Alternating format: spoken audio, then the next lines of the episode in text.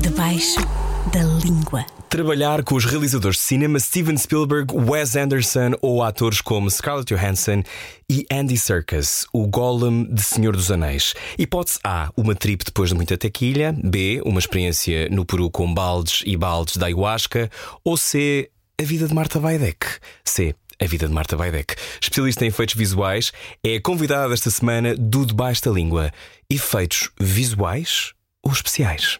Efeitos especiais, essa equipa está durante a produção, está no set, são coisas práticas. Efeitos visuais acontece na pós-produção de um projeto e a equipa de efeitos visuais está também nas filmagens para conseguir tipo, organizar e, e- e tirar fotografias e recolher informação para poder fazer estes efeitos depois, mas tudo é feito na pós-produção. E ou seja, utilizar o exemplo de um fogo, ah, se há um fogo que é feito pela equipa de efeitos especiais no set, mas o realizador depois na pós-produção diz: Ei, aquele fogo está muito pequeno. A equipa de efeitos visuais vai lá e faz aquele fogo maior. A Marta nasceu em Guimarães, vive em Londres e no currículo tem filmes como Star Wars, Black Widow, Ready Player One e Dumbo.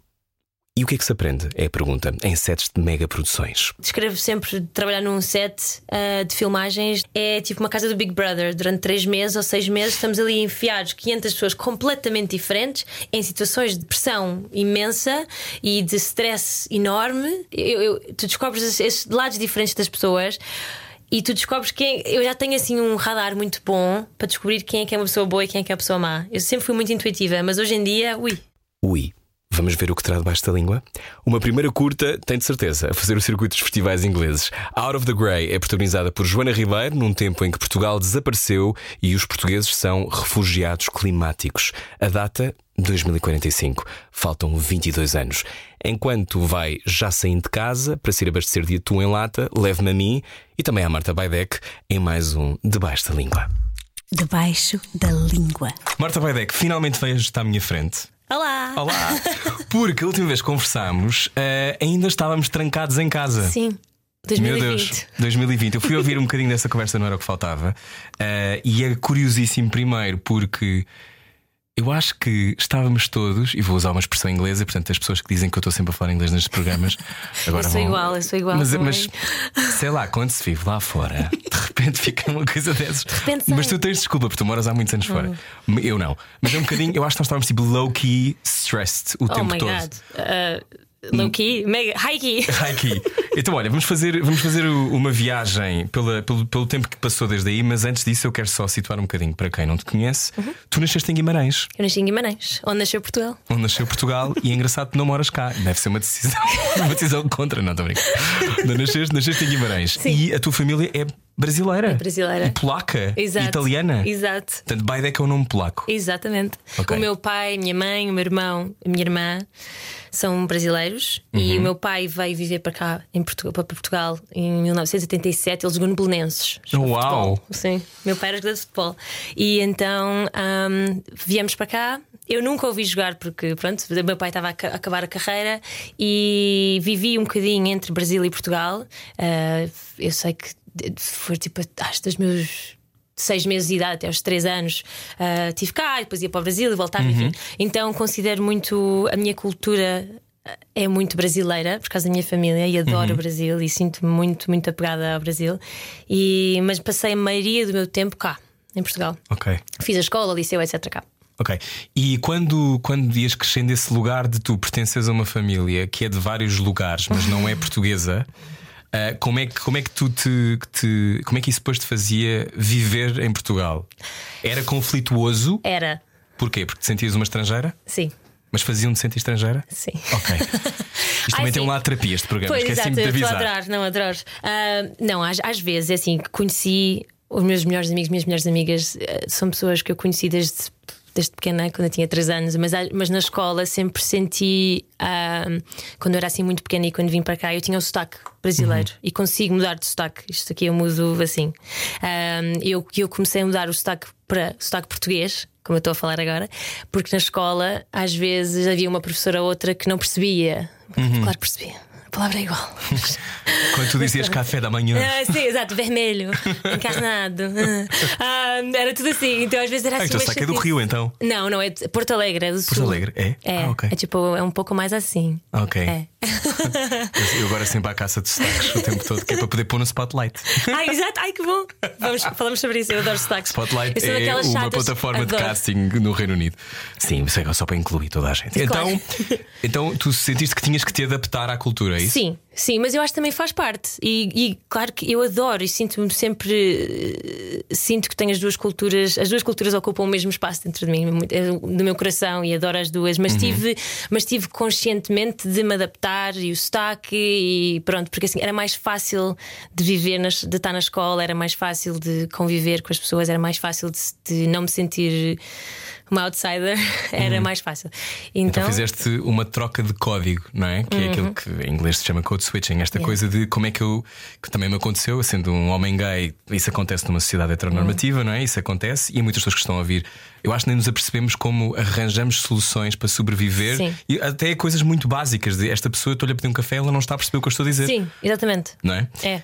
Um, E então, e então eu fiz isso com consciência, mas nunca por ter vergonha ou de, sabes, nada disso. Eu sempre tive muito orgulho de- dos meus pais, tenho muito orgulho dos meus pais, Uhum. do do- da cultura brasileira, mas foi quase co- para me proteger no dia a dia, para não ter que pensar nisso. Eu odiava ter que responder e explicar. E hoje em dia, às vezes eu olho para trás e penso: ai que prejuízo, se calhar Uhum. não devia ter feito isso, nada disso, se calhar devia ter mantido o meu sotaque. Mas pronto, foi assim como eu cresci. Não, mas Tenho- tens os dois, podes Tenho os usar. dois, exato, e tenho, e tenho muito orgulho dos dois. E no Brasil é a mesma coisa quando eu falo com o sotaque português com os meus Sim. primos ou assim. Eu sou a Portuga. Olha, e cresceste em Guimarães? não, não, não. Cresci Lisboa. Lisboa. Ok. Entre Lisboa e Porto Alegre, no Brasil. Mas Então- maioritariamente em Lisboa. Lisboa, ok. Então, e o cinema aparece no Brasil ou em Portugal? Ah, eu acho que. Eu sempre gostei muito de ver filmes. Minha mãe adora filmes, eh, que sempre gostou muito. Era, era a nossa coisa preferida quando nós tínhamos tipo 7, 8, 9 anos.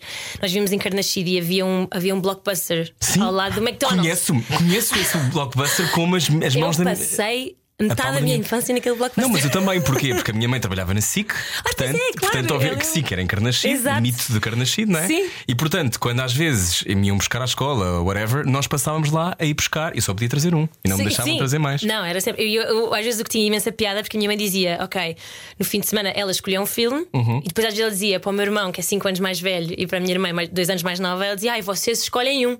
E, ia ser, e era sempre tipo Terminator, ou era tipo Predator, ou sei lá, filmes assim que o meu irmão escolhia. Ah, era sempre Schwarzenegger, essas coisas assim. Então às tantas nós víamos.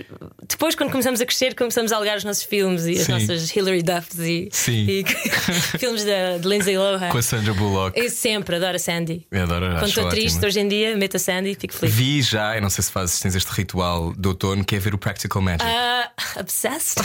Eu adoro o Practical Magic. Eu adoro Para quem Practical não Magic. sabe, é a Sandra Bullock e Nicole Kidman são as duas bruxas. Têm uma maldição de família que é sempre que se casarem com um homem, se apaixonarem, ele morre.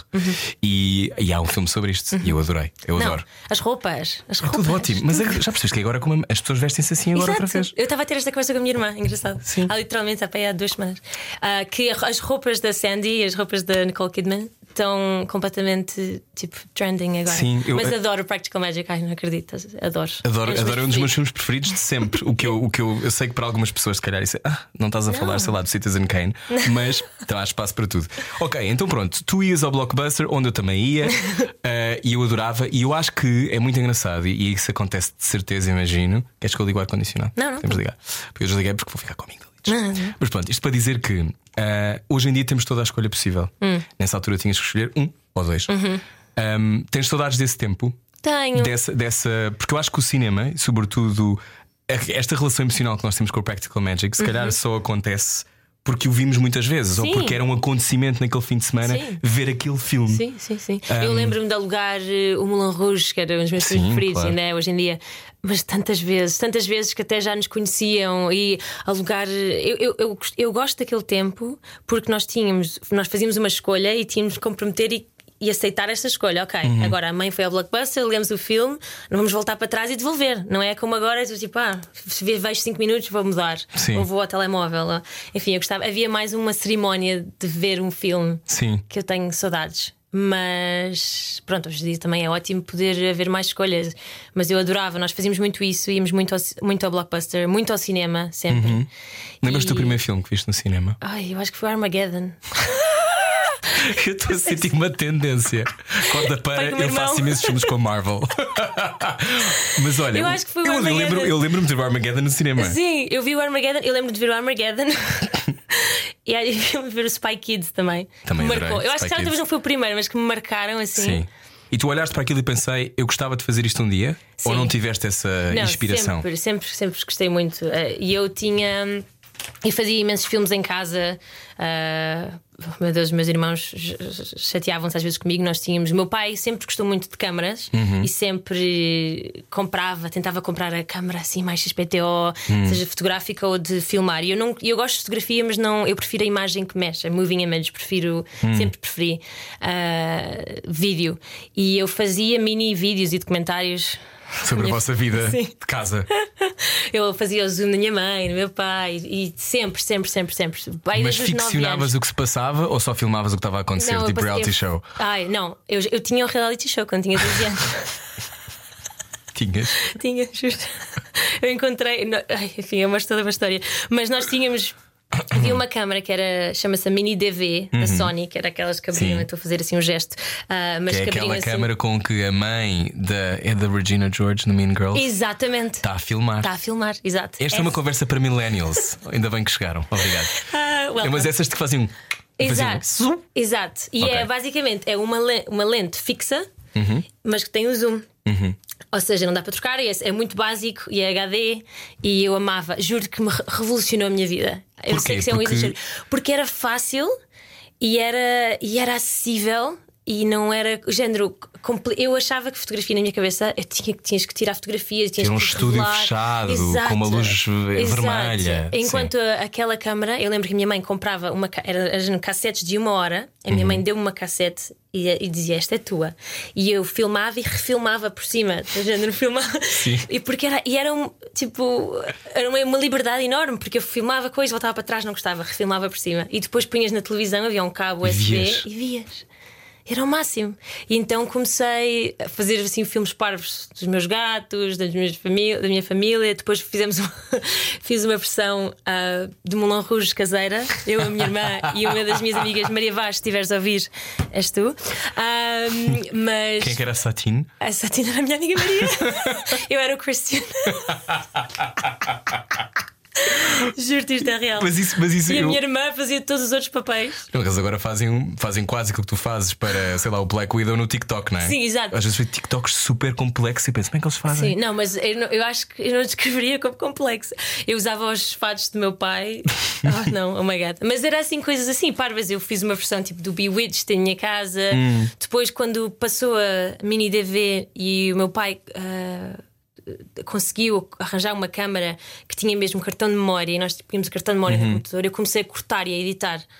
E aí comecei a perceber, ah, ok, se eu, se eu... porque na outra câmera só tu filmavas uma coisa, Uhum. parava, filmava, parava.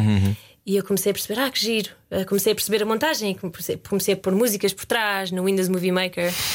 May she rest. Não sei se ainda, nem sei se ainda, está, se ainda existe, acho que sim. Ah, e eu punha músicas por trás e, e fazia assim aqueles títulos parvos e comecei. E só tipo aos 10, 11, 12 anos. Hum. E- Então, E, eu diverti-me imenso. então percebeste que, porque uma, eu não sei se. Viste o After Sun? Ai, amo After Sun. Amei esse filme. Amei. É lindo morrer, não me lembro E- do nome e eu da- Fiquei da- muito Charlotte Wells. É isso, Charlotte Wells.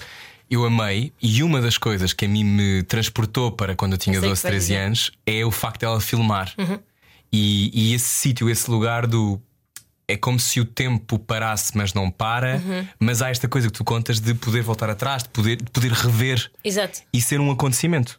Não é? Porque ela, de repente, nós hoje estamos super habituados a nos vermos em imagem, mas nessa altura não estávamos. Uhum. Não. E isso era muito. Eu acho também muito fazer coisas assim com os meus amigos quando tinha tipo 10, 11 anos.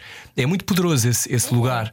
Porque porquê que achas que foi tão para ti tão impactante? Era esta ideia de que tinhas poder, de alguma maneira? Eu acho que sim. eu- Poder eu para era- criar? Eu acho que sim, porque era, eu, eu tinha imensa liberdade. Eu acho que era mesmo. Parece um bocado clichê dizer isto, mas eu sentia muito livre. Uhum. Com licença. Um, por, por causa disso, eu podia filmar o que me apetecia e Uhum. sozinha me divertia e estava ali tranquila e, e podia filmar. podia apagar se tivesse erros, mas era por experimentar. Eu lembro-me que eu adorava que essa, essa mesma câmera mini DV dava para, dava para virar o ecrã Uhum. para ti, ou seja, tu vias o que estavas a filmar, tipo selfie, modo selfie. Sim. E isso no, no After Sun, eu chorei. Fui uma louca, chorei tanto naquele filme, adorei aquele filme, mas chorei porque identifiquei muito- muito... com a miúda. Eu identifiquei muito com. Porque às vezes até o Paulo Mascal que, que até quase que diz esta, "Ah, a miúda está sempre a filmar e às vezes até é chato. Eu era chata, mas adorava. E então. E isso nunca, nunca perdi essa curiosidade. Depois comecei a fazer teatro ah, cá em Lisboa e experimentei o outro lado, não é? De, de- de atuar e representar e adoro até hoje em dia. Mas Mas tu fizeste um curso na Lambda, Sim. que é uma das melhores escolas inglesas. Darling. Well done, darling. Darling. Amazing. Spotlight. Ah, Check. ah, Porque, sim. porque, querias, porque percebeste que querias ocupar esse lugar. Eu lembro-me na altura quando nós conversámos, eu pergunto se tu tinhas esta, esta necessidade de ir ao que era mais difícil. Sim. E tu em 2020 respondeste sim. Não sei se mantens. Nada mudou. Nada mudou. Nada mudou. Ou seja, tu já, já em adolescente pensaste, hum, eu quero ter uma carreira no cinema logo, eu tenho que ir all the way. Foi isso que tu percebeste? Sim, sim, sim. Eu, eu sempre adorei. ahm, adorei representar cá em Portugal. Eu fiz Chapitão, acho que até Uhum. outra conversa fiz o Chapitão. Fiz um curso com, com o Raul Solnado na altura, ah, fantástico, ahm, e com a família do Raul. Ah, e pensei. Depois eu fiz um, um ano de intercâmbio, fui para a França, Uhum. fiz lá um ano, passei lá um ano, aprendi francês, etc. E lá eu acho que tudo para responder à tua pergunta de Portugal ou Brasil, onde é que começou esta, este Cinema. apetite de cinema? Eu acho que começou, começou nos dois países, porque começou em mim. Eu, eu, eu sempre tive esse interesse, mas quando fui para a França, eu fiz um ano no liceu lá e o, numa vila muito pequenina, chama-se Brive-la-Gaillarde, é muito, muito pequena. E eles tinham um departamento de cinema fantástico, espetacular. Espetacular. sempre- em França é sempre de repente. Uau, juro, espetacular. Cinema, nós tínhamos cinema prático, cinema Uau! teórico e teatro. E lá, os franceses, eu juro-te, eu agradeço tanto aos franceses porque eu, sei lá, nós eu, não, eu não tinha muitos amigos porque eu não sabia falar francês no início, então eu só via filmes e filmes e filmes e filmes e filmes. E eu tinha uma carta de cinema que eu podia ir, à- podia ir sem pagar nada. Num cinema que chama Cinema Rex, ainda existe em Brive.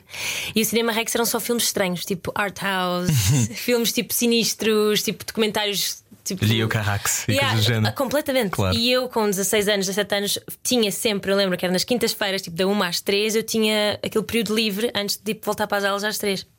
E eu ia da 1 e meia às 3 ver filmes completamente tipo, porque era, era grátis. Sim. Eu ia ver filmes completamente bizarros. Então abriu a minha cabeça de uma maneira muito, hum, muito interessante. E, e eu adoro todos os tipos de filmes. Adoro filmes eh, comerciais e mais blockbusters, adoro filmes art house e mais indie. Um, eu acho que desde que haja uma história, desde que haja ali uma coisa para contar, uma mensagem para passar, eu acho que é. Então já vamos falar da tua história, que é daqui a nada. Mas antes de lá chegarmos, vamos fazer esta passagem no tempo que é tu mudas-te para a Inglaterra, chegas à Inglaterra, já tinhas vivido um ano fora, mas chegas à Inglaterra e o que é que tu achas? Pertenço aqui?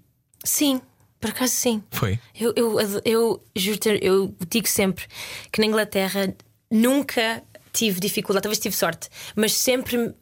Sempre fui muito bem recebida lá, sempre. Eu acho que desde que tipo, gosto de uma cerveja, vais para o pub. Tipo. Gostas dessa vida de pub? Sim, eu Me, não, me dava então- um bocado de neura, que eles são sempre enfiados nos pubs e Sim. nunca estão cá fora. Ah, isso é verdade. Isso faz muita confusão. É verdade. Na altura que eu estava lá, já não se fumava dentro dos pubs, É? mas havia alguns que se fumavam ainda, ou alguns tinham tipo zonas, e eu lembro que eu ficava assim: porquê que, pessoas- porquê que ninguém sai? Está tudo cá dentro. Porque que ninguém eu... janta, só bebem. Exato, só bebem. É tipo pub às 6, chips. Sim, chips e 17 pi- pints. Pints. Mas eu, quando tinha 18 anos, essa era Claro, a minha era, vida. é uma dieta que é o que se tem É eh, o que nessa tem. fase. Era, era literalmente o que eu. Então e vais, vais, vais para a Lambda? Fui para a Lambda. Eu fiz, eu fiz casting, aqueles tipo castings que demoram imenso tempo para entrar nas escolas de teatro na, para a Lambda. Audições? As audições, exato. A- Lambda, RADA e o Drama Center. Não fizeste Vic? Não. Querias ir Mas, para Londres? mas exato, queria ir para Londres. Uhum. Mas depois fiquei interessada muito na Bristol Vic, porque é uma escola espetacular. linda, é até maravilhosa. até fico- estava a pensar na de Cardiff, esqueci-me do nome agora. Ah, Royal Welsh. yes, Royal Welsh é muito, muito boa. Muito boa. E tem atores muito diferentes. Eu não sei se conheces um que fez agora há pouco tempo o Ricardo III na Royal Shakespeare Company, Ah, não. que é um ator com, com uma disability. E ele tem, ele é, eu acho que o melhor ator que eu já vi em palco na Uau. vida. Ele faz o Ricardo III e é, é, um, é um torpedo, é uma coisa estranhíssima de.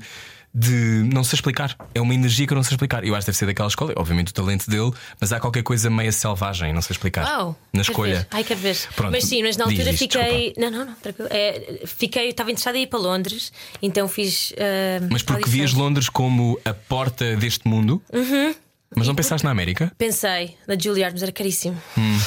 não sei como é que as pessoas conseguem. Sabes que a Juilliard agora é tuition free para atores. Não! Yes. Oh my god. It, start, it starts 10 next years year. too late. Um, mas, mas eu lembro que na altura eu vi, eu pensei Juilliard para Nova York e depois a fazer as de Londres, mas era muito caro. Era muito caro. É eu já nem me lembro. é Era impa- eu sei que era uma coisa ridícula. São eu não quero 48 dizer- mil dólares por ano. Exato, exato, ok. A escola. Exato. E depois o resto, Depois não é? viver em Nova York. Sim, que são 5 euros, como toda a gente sabe. E meio. Sim. Cinco e meio. Ah, mas foi. e então comecei a fazer as audições em Londres e, e entrei na Lambda, o que foi ótimo. Fiz primeiro um Shakespeare course Uhum. no, no verão. E depois lembro-me que tínhamos um uma, um outro audição, uma audição final, entre aspas, para entrar, e entrei e adorei. E, e fiz amigos que são meus melhores amigos e amigas até hoje. Amei mesmo. Porque a Lambda, a Lambda tem uma coisa que ahm, eu acho que é diferente das outras escolas. Não é melhor ou pior, mas eu acho que a Rada é conhecida por ser um bocadinho mais tipo posh, mais tipo, ah, mais ah, sei lá. Ah, Como é que eu posso explicar? Sim, é, é um bocadinho arrogante. Se podes dizer. Eu não queria dizer, mas sim. E Não, sim, mas é uma um coisa, é uma coisa mas meio é- inatingível, não é? Exato, é- Que de vez em é- quando, eu posso dizer isto, o Old Vic também tem. Eu, eu acho Ok. que o Old Vic, eu acho que o o na minha opinião, forma atores que representam de forma despretensiosa. O que não Sim. quer dizer que a escola não seja posh. Ok, pois, ok. Sim, porque eu acho que a Lambda, a Lambda tinha aquele. A Lambda nós dizíamos ah, antigamente, 2011, que era a escola tipo hippie, era dos hippies, era assim a mais cool, mais tipo descontraída. Achamos era, sempre que a nossa escola é mais cool. era mais cool porque eu estive lá. Ahm, Mas para quem não sabe, é mesmo top 3 de Inglaterra. Sim, é sim, muito, sim, é muito é muito fixe. Mas pronto, então eu fiz o curso e não fiz o curso de um ano, Foundation, Uhum. e depois eu tentei entrar para os três anos e tentei na altura Old Vic. Eu lembro. eu Ah, chegaste a ir lá?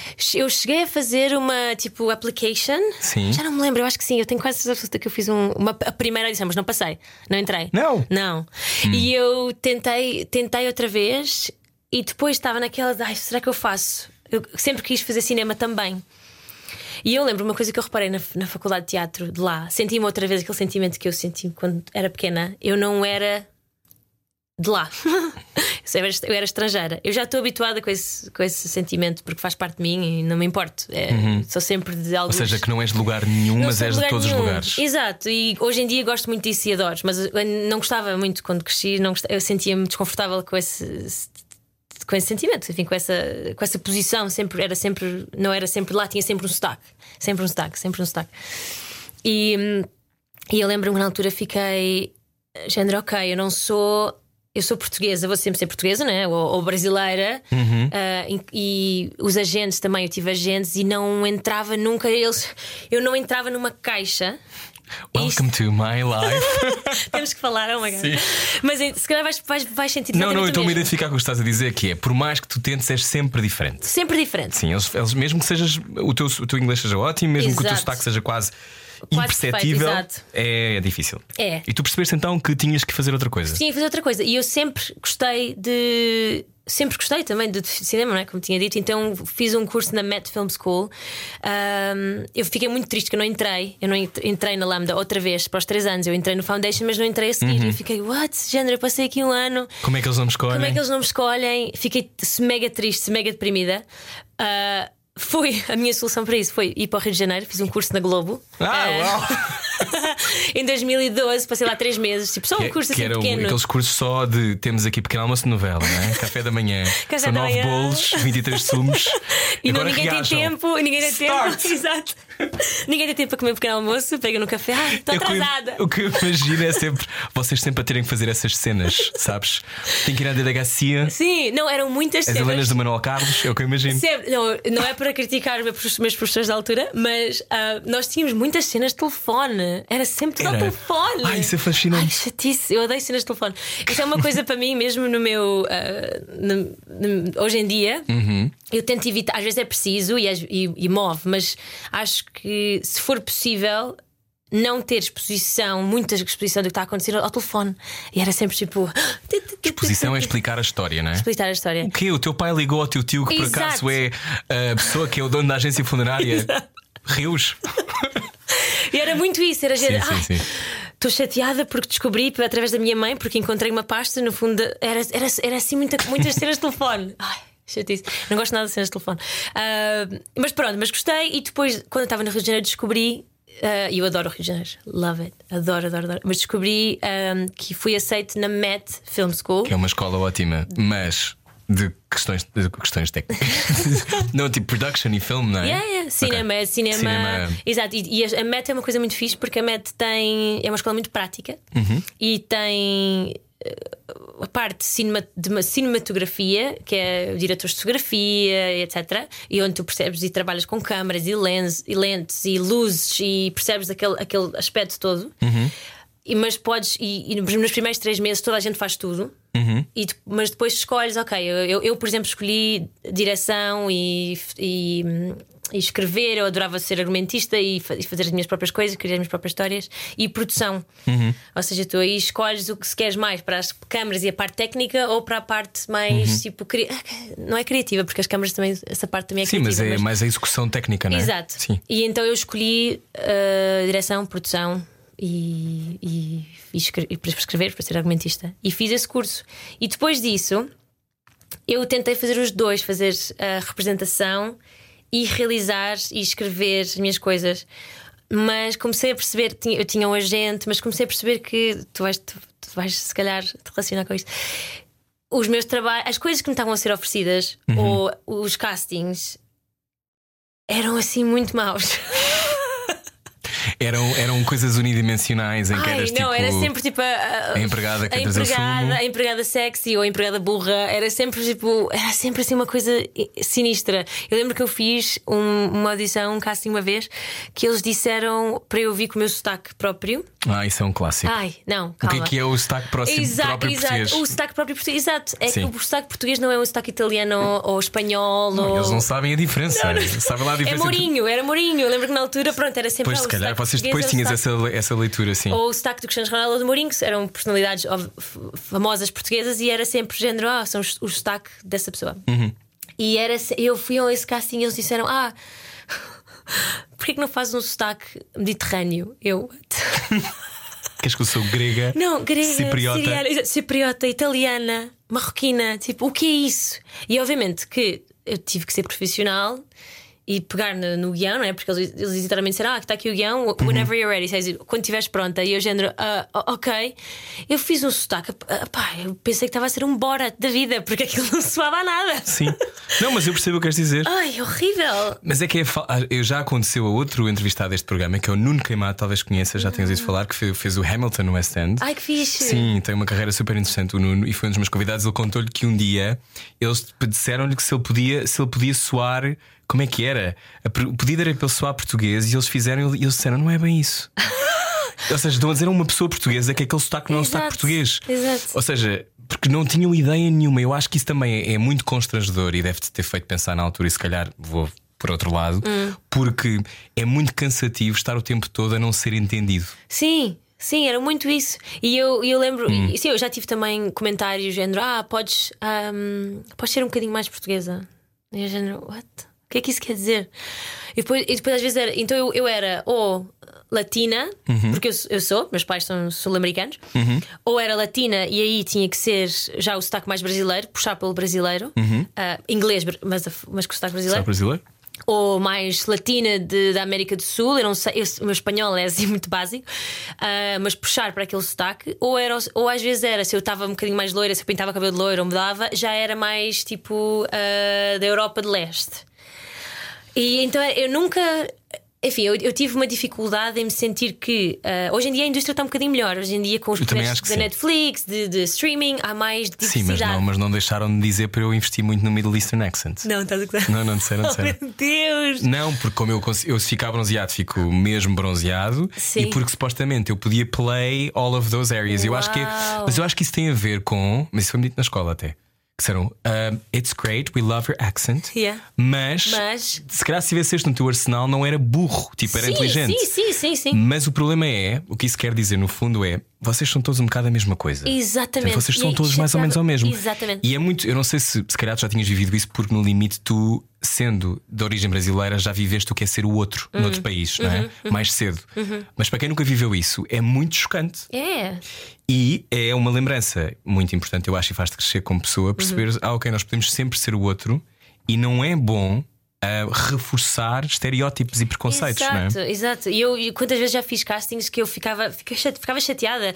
Eu lembro-me uma vez, ai meu Deus, há tantas histórias, não vou contar todas, óbvio, mas havia uma, este é o highlight, um, e era uma peça de teatro na Escócia. E era gente, ah, vais fazer tipo no Fringe, no Ah, Festival sim, sim. Fringe de Edimburgo, que é um festival espetacular de teatro que acontece Dá todos os milhares anos. de peças ao mesmo tempo. Milhares e peças pequenas, peças grandes, um, e disseram: Olha, é uma peça para o Fringe, e eu, uau, e a personagem chama-se Carla, e eu, uau, um, e era, acho, acho que era Carla, uh, era uma personagem brasileira, e era todas as, uh, vou dizer em inglês, mas depois digo em português, todos os, os inícios de página era género Carla undresses, tipo Carla, tira a roupa. E era género, tudo, a quantidade, a quantidade de Cássias que era tipo para eu estar nua ou mostrar, mostrar um, o rabo ou qualquer coisa assim, era exaustivo. E eu fiquei, gente, porquê? Ou era isso, ou era tipo sexy librarian, sexy this, sexy that, ou era. Ou era burra. Tipo a estrangeira que não sabe falar. Eu acho que está um bocadinho diferente. Eu, sim, eu acho que as coisas Isto já já foi há mudaram. quanto tempo? Foi 10 anos? 2000 e- Sim, 2000, e- 10, 10 anos, exato. 2012, 2013, 2014, 2015. E depois, por volta de 2014, não, em 2014, eu comecei a trabalhar em Visual Effects. Foi o meu primeiro trabalho e comecei a fazer tipo um dia aqui, dois meses ali, três dias ali. Então, explicando só, para quem não sabe o que é que isso quer dizer, o que é que são visual effects? Efeitos visuais é o quê? Efeitos visuais. Então, efeitos visuais é, é uma técnica, é uma.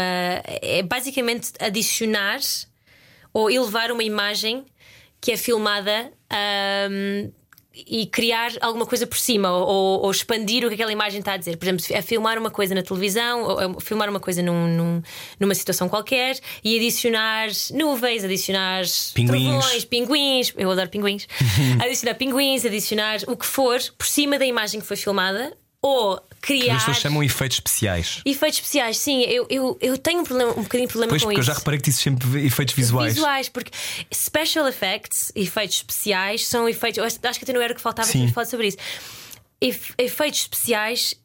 Há uma equipa nos sets, nas, nas filmagens, nos filmes assim maiores, mas pronto, efeitos especiais são ahm, coisas práticas que são feitas no set de filmagens práticas. Ou seja, Hum. imagina, estamos a filmar uma cena que há um incêndio e precisamos de ah, ter um bocadinho de fogo. E o fogo é prático. Está ali, existe. Ah. A equipa de efeitos especiais cria aquele fogo e é prático, obviamente com cuidado, etc. Não é uma coisa de post-production. Não. De pós-produção. Pós-produção é efeitos visuais, onde nós estamos a, a criar ou expandir aquela imagem, a, a dar mais vida àquela imagem. Então, várias vezes, hoje em dia ainda, os efeitos especiais e visuais estão na mesma categoria dos Oscars, do que eu acho. Enfim, eu acho que não devia ser, mas essa é a minha opinião. O que é um bocado confuso.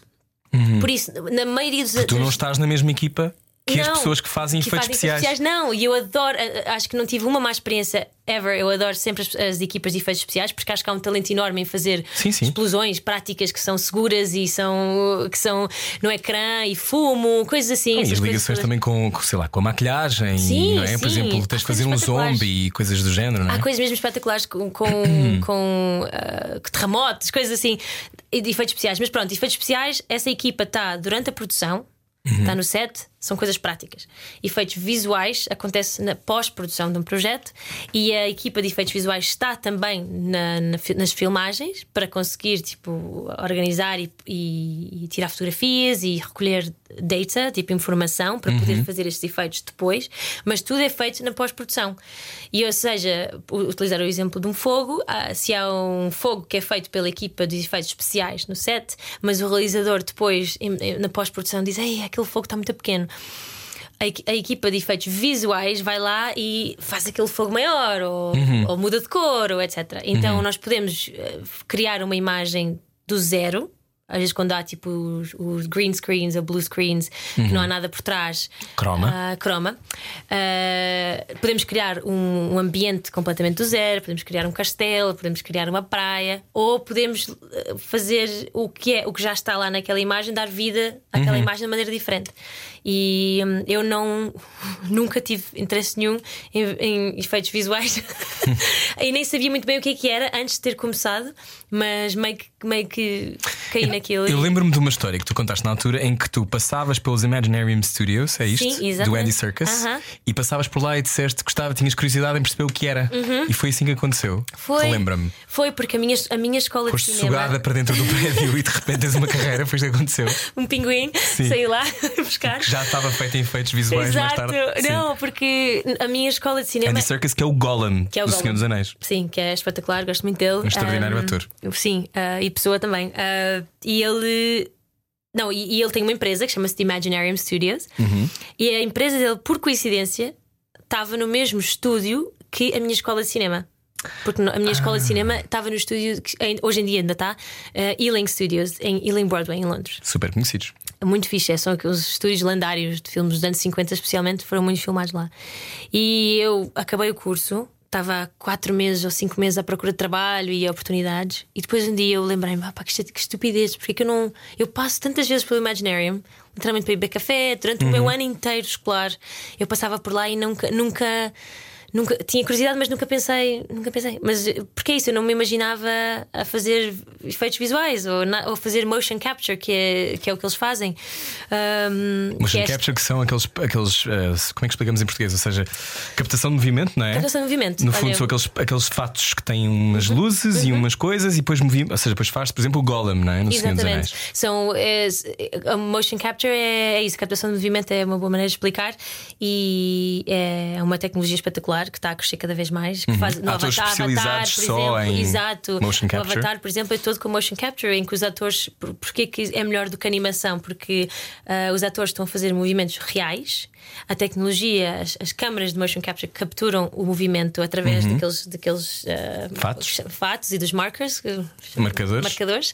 Ah, e e esse- e essa informação, toda essa informação é passada para a equipa de animadores que monta depois o movimento. E o movimento é muito mais, é muito mais natural. fluido, não é? É fluido, porque óbvio é um movimento real. Enquanto animação, antigamente, como se fazia. eh, Animação é baseado, no- não é, é baseado na imaginação das pessoas e enfim, motion capture é mais específico. Ok. Então, eh, entras lá para dentro. Entro lá dentro com o meu currículo, Sim. bate à porta, olá, tudo bem? Numa quinta-feira e pergunto se eles têm alguma coisa, se eles têm algum trabalho, chamo Marta, eu posso ser runner, que é pronto, é assistente, assistente, eu posso fazer o que eles quiserem. Eu estava tão, já estava tão não desesperada, é um bocadinho, mas já estava tão, tão Mas chateada. em, porque em não que espaço mental é que se fica? Porque eu acho que muitas pessoas, nós estamos habituados a ouvir a parte em que tu dizes Pronto, e trabalhei para o Star Wars e o Black Widow e, e também fiz um Han Solo e o Asteroid City de Wes Anderson. Ou seja, nós ouvimos a história de sucesso, muitas vezes, de quem consegue, porque Hum. então, importa dizer que muitas pessoas não conseguem. Um, já à tarde, não é? Já, já, já vemos o, o resultado, como sabemos, e podes Sim. depois falar sobre isso, que é primeiro que um filme saia, quer dizer, são anos de Deus, trabalho. Anos, anos. E anos, de, e anos de, de insistência. E tem que haver muita determinação, muita paciência. Qual era o teu estado mental quando saída da escola passado uns meses? Podes ser honesta, porque eu vivi, eu vou-te explicar. Eu, eu, quando acabei a minha escola, que foi, eu acabei em agosto, mas a minha graduation final, final, final, com os chapéus. Volto a dizer, eu esqueci-me de responder um e-mail, eles não me deixaram pôr o chapéu, tive de ver na plateia a minha própria graduation. Oh, Não, que triste. Foi super triste. E eu vi à distância, mas foi em novembro. E eu de setembro a dezembro pensei, eu- o que é que eu vou fazer na minha vida? Porque eu, isto é caríssimo, eu não sei o que é de fazer. Eu trabalho em Portugal, portanto é diferente, porque eu fiz tudo muito mais tarde, mas eu apercebi-me e vi pelos meus amigos que continuaram lá, não é? Que é muito complicado gerir a falta de avanço, É. a estagnação. Ai, é horrível. Como é que tu lidaste com isso? Eu, é assim, eu estava quase, estava muito, estava assim muito deprimida. Chegou a uma altura porque eu acabei o curso em novembro. Talvez foi parecida com a tua história. E janeiro em Londres, oh my god, janeiro em Londres, janeiro em Londres é tipo o mês mais, mais deprimente. Não há sol? todos. Não há sol, é muita chuva, ah, fica. É dia às quatro e meia da fica manhã. Ai, não, a sério. É, é, eu, que janeiro principalmente, já estou lá há 12 anos, mas janeiro, todos os janeiros, odeio, odeio janeiro. E enfim, e foi, foi em fevereiro, eu acho, foi em fevereiro ou março que, que comecei a trabalhar, mas eu estava eu estava chateada, estava irritada porque eu mandava muitos e-mails e o conselho que as pessoas dão sempre é ai, tipo, blind email, que, ou seja, que é enviar um e-mail assim às cegas. Enviar um e-mail, vais ao IMDB e encontras um e-mail e envias um e-mail. O IMDB é, um, é uma plataforma, é um Quantos site. e-mails é que eles não devem receber Exato. por dia? Quantos e-mails é que eu mandei? Eu, vou- eu não sei quantos e-mails é que tu mandaste, Ai, mas eu, meu quando Deus. acabei a escola, ahm, diziam-nos para, para teres uma resposta, tens de mandar no mínimo 50. Ah, sim. E eu mandei, eu devo ter mandado tipo 200 e-mails a agentes para aí Sim. na altura e tive para aí 3 ou 4 respostas. Sim. Portanto, e isto nem não foi mal. Sim. Porque houve pessoas que, que tiveram 8 meses à espera de uma resposta. De uma primeira resposta que podia ser não. Exatamente. Eu, Portanto- às vezes eles têm interesse, ah, sim, vamos conversar e depois aquilo morre. E Mas a lógica inglesa é: olha, manda-te. Manda, sempre. E, e eu sempre tive, acho que se calhar o meu, meu pai sempre me inspirou muito nisso. Meu pai sempre foi muito de correr atrás, de. Meu pai é uma pessoa muito positiva, ah, vai atrás, vai, corre, não tenhas medo. E eu Então é sempre. daí que vem a tua leitura. Tu disse, também disseste na nossa outra conversa: eu nunca penso pequeno. Nunca. Não, porque não, não faz sentido. É daí que vem, vem daí do teu pai? Sim, sim, meu pai e minha mãe, mas muito, muito, porque eles vieram de inícios muito humildes e eh, do, do background muito humilde. E eu pensei, ok, o que, é a, pior coisa que pode acontecer é eles não responderem. E, e custa, porque, porque há assim uma. uma uma, quando estou a escrever, não sei se sentiste, não é? ah, é horrível, é uma vulnerabil- vulnerabilidade horrível, é uma fragilidade horrível, porque estás ali a, a- vender-te, entre aspas, a vender É uma situação estranha. Ah, eu não É. gosto, é Iki. Tá- Estás ali tipo, ah, eu sou isto, eu sou aquilo, eu sei fazer isto, sei fazer aquilo. Sim. E eu na altura escrevia e-mails do género, ah, fiz ah, teatro e fiz apresentação. E gosto muito disto, e fiz uma curta na, na faculdade, tipo, que ninguém queria saber. E, e eu não sabia, o meu problema era eu não sabia onde ah, focar a minha energia. Não sei se sentiste isso. Tal- Talvez, talvez tu tenhas um bocadinho mais, porque era género, ah, um, um agente, é tipo, é um, é um É foco. mais fácil, sim. Sim, o que eu queria era um agente, basicamente. E nós em, em, em cinema, sim, agentes são bons, mas ninguém, ninguém, representa, ninguém tem um agente quando assim está-se a começar. Claro. Então eu não tinha assim um foco tão específico. Eu não sabia que, para quem enviar. Eu mandei um e-mail à à produtora do James Bond. Juro, não, se calhar acho que até foi uma carta imprimida Uau. porque eu não sabia por onde começar. Eu Ok. não sabia. Eh, Então era gente mandar e-mails assim às cegas. Enfim, então eu fiquei frustrada, estava triste, estava assim um bocado chateada porque eu pensei, ok, como é que eu vou sair deste limbo? Portugal era uma, tantos era uma hipótese? Portugal e Não. Brasil? Não, Não. de todo. Não, porque eu já tinha, já tinha muitos amigos lá, o meu ex-namorado estava lá, eu já tinha uma vida lá que adorava e eu gostava muito de Londres, porque eu acho que Londres tem uma qualidade, ah, a Inglaterra no geral, mas Londres especialmente, tem uma qualidade ah, muito única, porque eu acho que está próxima de tudo. Eu estava próxima de casa, duas horas e meia, enfim, de avião, estava próxima de França, estava próxima de várias culturas diferentes e senti que há sempre qualquer coisa a acontecer. Principalmente a nível de cul- de cultura. Sempre. Se tiveres dinheiro, então, para mim, a minha, eu lembro na altura, ah, não tinha esse dinheiro, mas era género, ah, eu- se eu pudesse ver uma peça todos os dias, ah. Sim, ah, há coisas para ir- fazer, não é? Todos os dias. Se eu posso ir ver ex- exposições todos os dias, ou cada semana há assim uma coisa completamente diferente. Então eu não queria perder isso. Eu, eu sou muito hiperativa Ah, e não queria perder esse, esse ritmo. Eu achava que se voltasse para Portugal teria a voltar para trás. E para mim isso não fazia sentido. Então eu preferia estar lá. Trabalhava no museu, na Royal Academy of Arts. Uhum. Uh, com um grande amigo meu, Miguel, uh, que fez que, que era meu amigo de Lisboa e tentava manter a minha sanidade mental relacionada com arte, etc. Enfim, tudo para dizer que fui ao Imaginarium, bati à porta e eles disseram que não tinham nada, mas que iam guardar o meu currículo. Uh, garra- guardaram o meu currículo e depois foi literalmente. Eu acho que eu estava a sair do estúdio e a pessoa com a qual eu tinha falado há 5, 10 minutos atrás. Espera, wait. Não, literalmente. We need you. Eu, eu acho que ele tinha uma ligado e ele disse: Oh my god, tipo, ele disse a, a rapariga que, a runner, que é literalmente quem faz os cafés e Uhum. está ali para apoiar as pessoas, que, assistentes, assistentes, assistentes, ficou doente, acabou de mandar mensagem: Tu estás livre amanhã? E eu estou. E, e foi assim que E nunca tinhas começou. sido runner? Nunca, Só na escola. escola. Mas também foi literalmente só cafés e cabos. Nós dizíamos sempre. São, em- nós nos, naqueles estúdios gigantes há imensos cabos, Uhum. que é uma coisa parva de contar, mas tens de estar ali a enrolar cabos e a, e a pôr cabos de lado. e era gente de cabos e cafés. E foi assim que começou. Fiz esse. Foi um dia num, num- Filme era? Não, era uma. Era um jogo de consola, era. Era tipo um videogame. Acho que era o Battlefront, Battlefield. Ai, Hum. não me lembro. Peço desculpa a quem estiver a vir, não me lembro. Mas era, era um jogo. Uhum. E fiz um dia e depois a equipa, acho que pronto, dei-me bem com eles e eles disseram: Olha, precisamos de alguém. Eu acho que eu também tinha contado isto na outra vez. Precisamos de alguém para trabalhar connosco como runner, Uhum. como assistente de motion capture, que era isto, esta tecnologia, que eu não percebia nada, nunca tinha feito nada daquilo, só tinha visto o Gollum na televisão e nos filmes, tipo, nunca tinha visto um Uhum. Sim, nessa altura vi imensos, vi imensos making-offs porque tinha sido Sim, revolucionário. Sim, e eu lembro feito. que no dia a seguir fiz esse primeiro dia, no fim de semana vi todos os vídeos do YouTube que haviam em motion capture e para perceber um bocadinho, não é? Para não, para não estar completamente Ah, ignorante. então tu és tipo, tu quando metes uma coisa na cabeça, então depois vais a todas. Sim, eu já eu, eu agora Passar o fim de semana ver vídeos. Sim, eu sou igual.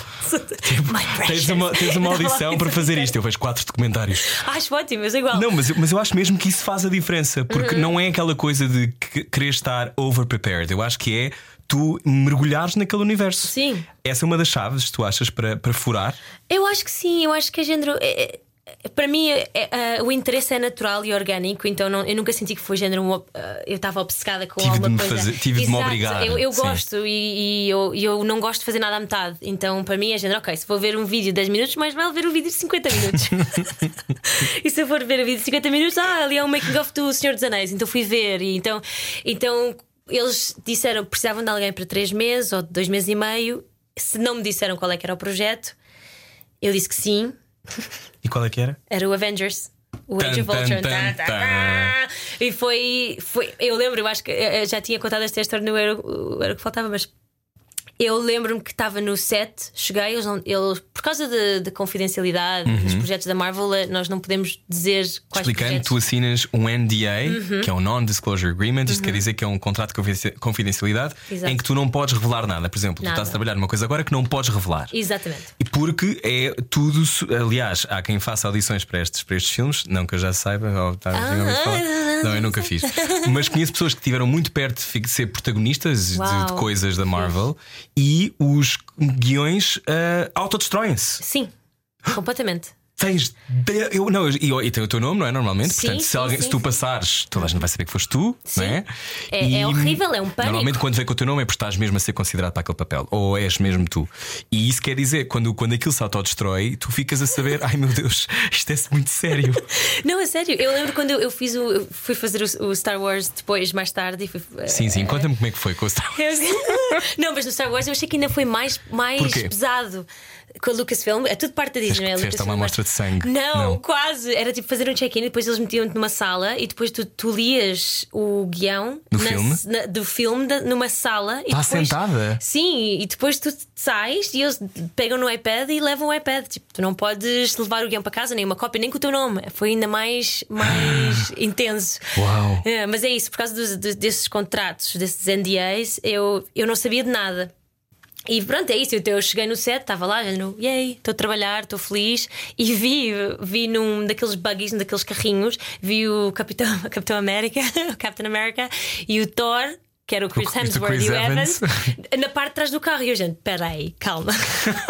Eu acho que contaste isto de outra altura, mas é ótimo voltar. Que é, tu estás senta... São quê?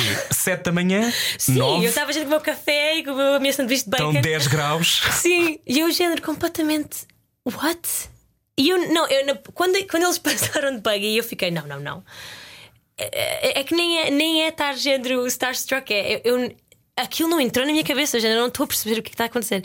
E depois eu pensei, ok, se calhar eles vão fazer outro filme, porque era num Shepperton, era no estúdio Shepperton, então há vários filmes ao mesmo tempo. Eu não estou neste filme Eu não de estou neste filme, exato. Eles, eles eh, claramente deviam me ter dito para eu não me passar, Uhum. Ah, mas eles não disseram nada e era o Avengers. E eu depois entrei e perguntei a um dos meus colegas e disse: ah, Tu sabes qual é que é o filme que nós estamos a fazer? E ele: "Ah, What? Ele disse: Os Avengers. E eu: Não. Ele disse: Sim. Eu, eu, ah, ok. Fui à casa de banho, passei-me. Eu passei-me, passei-me, passei-me. Quando essas coisas acontecem, tu ligas a alguém. Sim, a minha mãe. Eu acho que até mandei uma mensagem de voz no, no grupo da minha família a dizer: Ai, mas nem acredito que está a acontecer. E depois fiquei com uma paranoia que eles, que eles fossem ver o meu WhatsApp.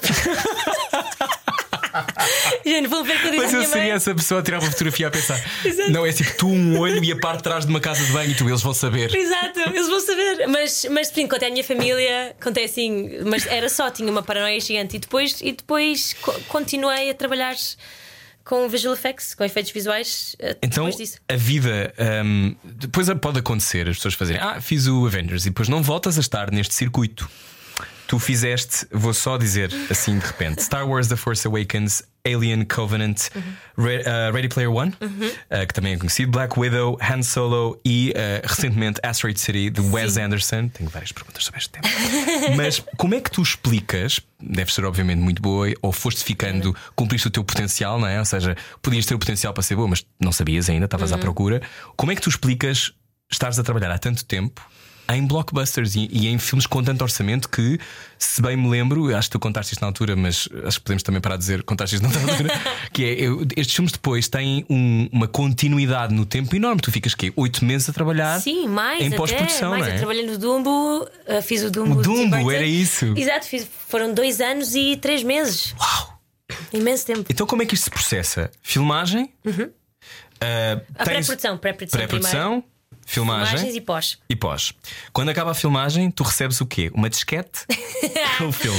Não, não, é muita, muita, muita informação. My God, tipo, tanta data. Tipo, há, há muita. O que acontece é. No meu departamento, não é? Claro que cada departamento é um bocadinho diferente.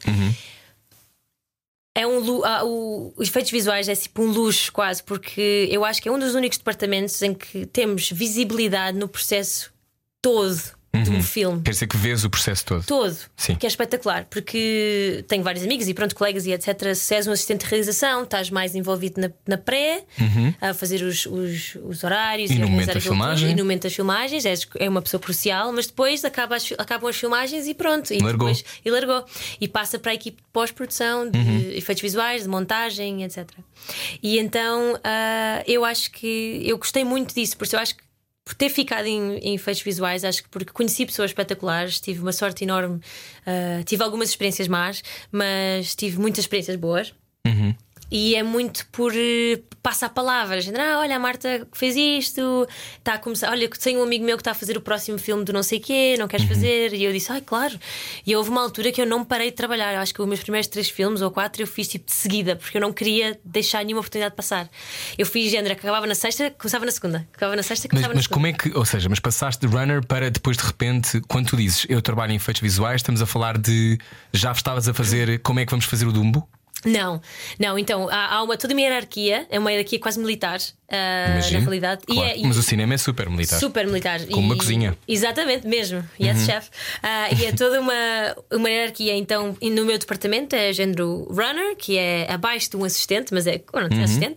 Depois, ah, assistente do coordenador. E às vezes há vários coordenadores. Depois, há um, depois és o coordenador ou coordenadora. Depois passas para ah, gerente de produção, chama-se Production Manager. E depois de Production Manager dá para, dá para passar para produtor, ou produtora, e, ou então às vezes Associate Producer ou associate. E isso é só no nosso departamento.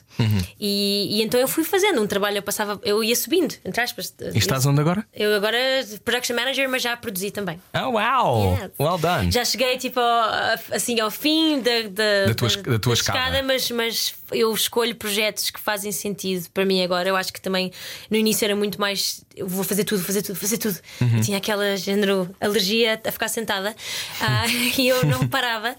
Hoje em dia já tenho muito mais cuidado com o que eu escolho e com os projetos, então às vezes eu posso fazer uma coisa, eu, eu produzi, mas ah, no, no, no, no filme do Wes Anderson depois voltei a fazer production manager, gerente de produção, porque era um projeto que fazia sentido para mim. Então eu fiquei, ok, faz sentido para mim fazer isso, porque é um projeto que, que eu gosto e que tenho curiosidade. Então.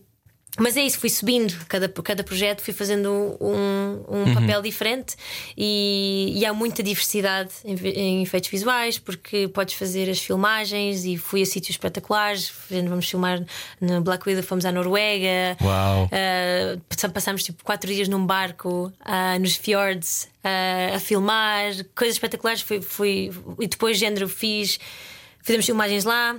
E Faz filmagens em sítios completamente sinistros e diferentes e espetaculares. E, e depois faz a pós-produção e são seis meses a A um ano e aquele frame. Exato, a veres cada frame 300 mil vezes. Oh my god. E, e- mas tens uma vida de escritório. Ou seja, eu achava isso giro. Eu achava isso giro de quando Tem a loucura filmar, da adrenalina. Exato, de acordar às 4 da manhã, estar a chover 40, de estar a chover durante o dia inteiro, chegas a casa exausta e toda molhada e desconfortável.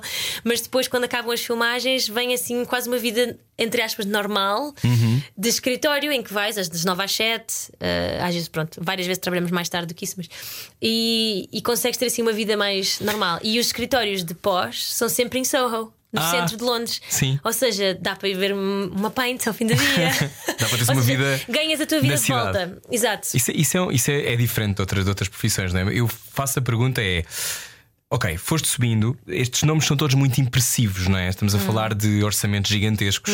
De, eh, há quem diga eh, que, que- quer dizer, que os blockbusters também esmagam. É um momento particularmente importante, eu acho, no cinema e naquilo que já vamos falar das greves e- e como é que isso estão agora as coisas.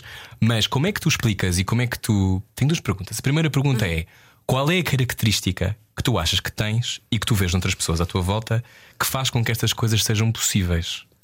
Ou seja, pergunta. este, como é que. Não estou a falar de sucesso, eu estou a falar até de continuidade, mas sobretudo de.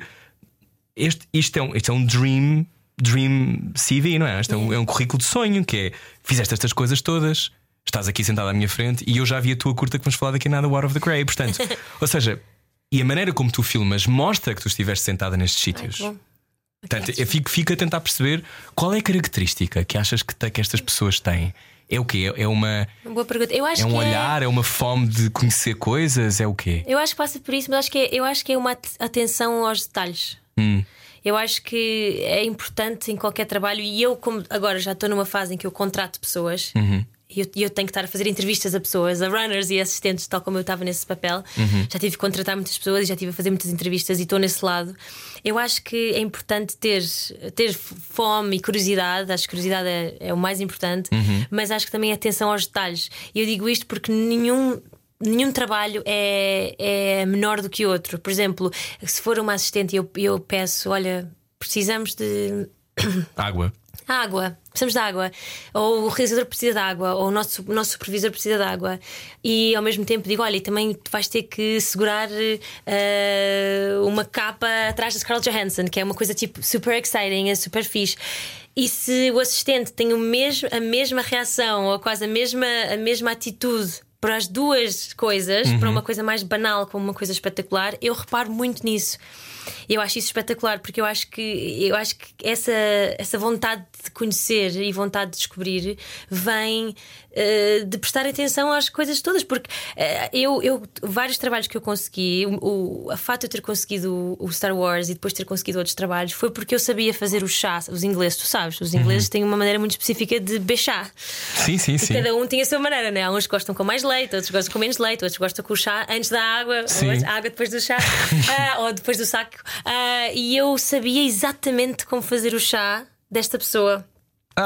e ele foi um mentor e hoje em dia até é da minha vida, de- da minha carreira. E, e ele dizia sempre: tipo, ah, eu reparei que tu sabes fazer o meu chá e tu nunca te esqueces. E ele disse, isso é- ele disse assim a brincar: disse, ah, é uma qualidade que, que vais-te arrepender porque assim não, não vais nunca te faltar, não, vai, não te vai nunca faltar trabalho.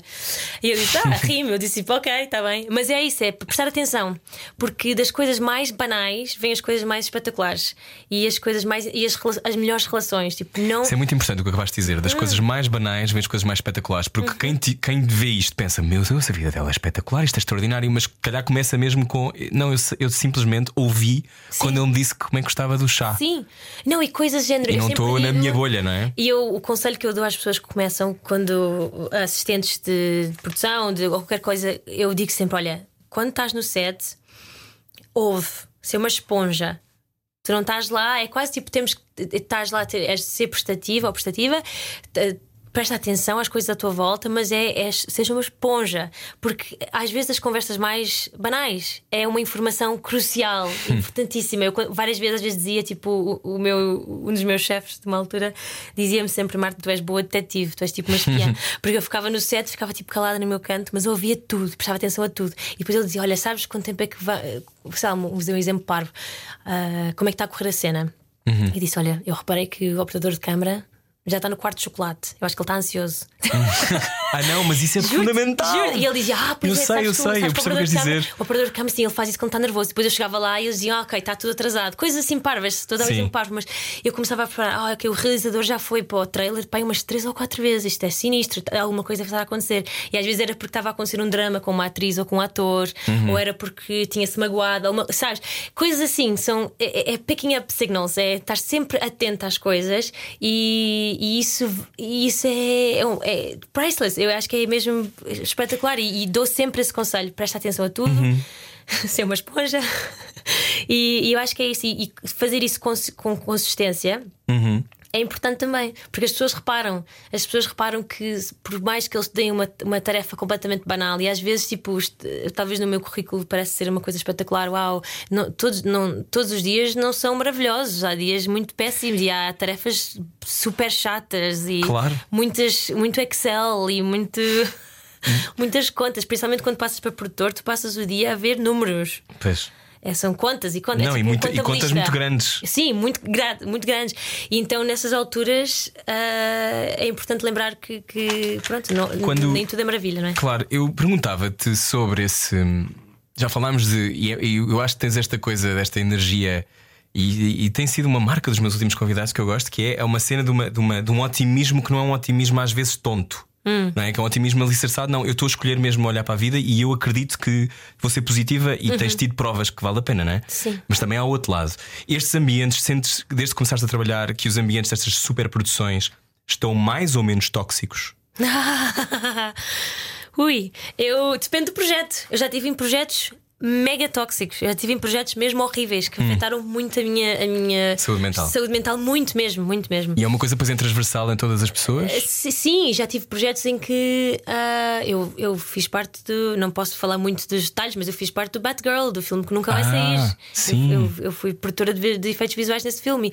E, ah, mas não, não estou dizendo desse projeto específico, mas assim, há, há, há, há- projetos em que se- chega no set no primeiro dia em que há aqui uma, um feeling que. Tu já sabes que vai. Exato, e às, vezes, e às vezes normalmente vem de cima, se é o realizador, ou a realizadora, ou o produtor, ou o produtor executivo, eh, que não, não, não são pessoas muito. são pessoas arrogantes, ou são pessoas Difíceis. difíceis, enfim, isso filtra muito, passa para, passa para a equipa toda.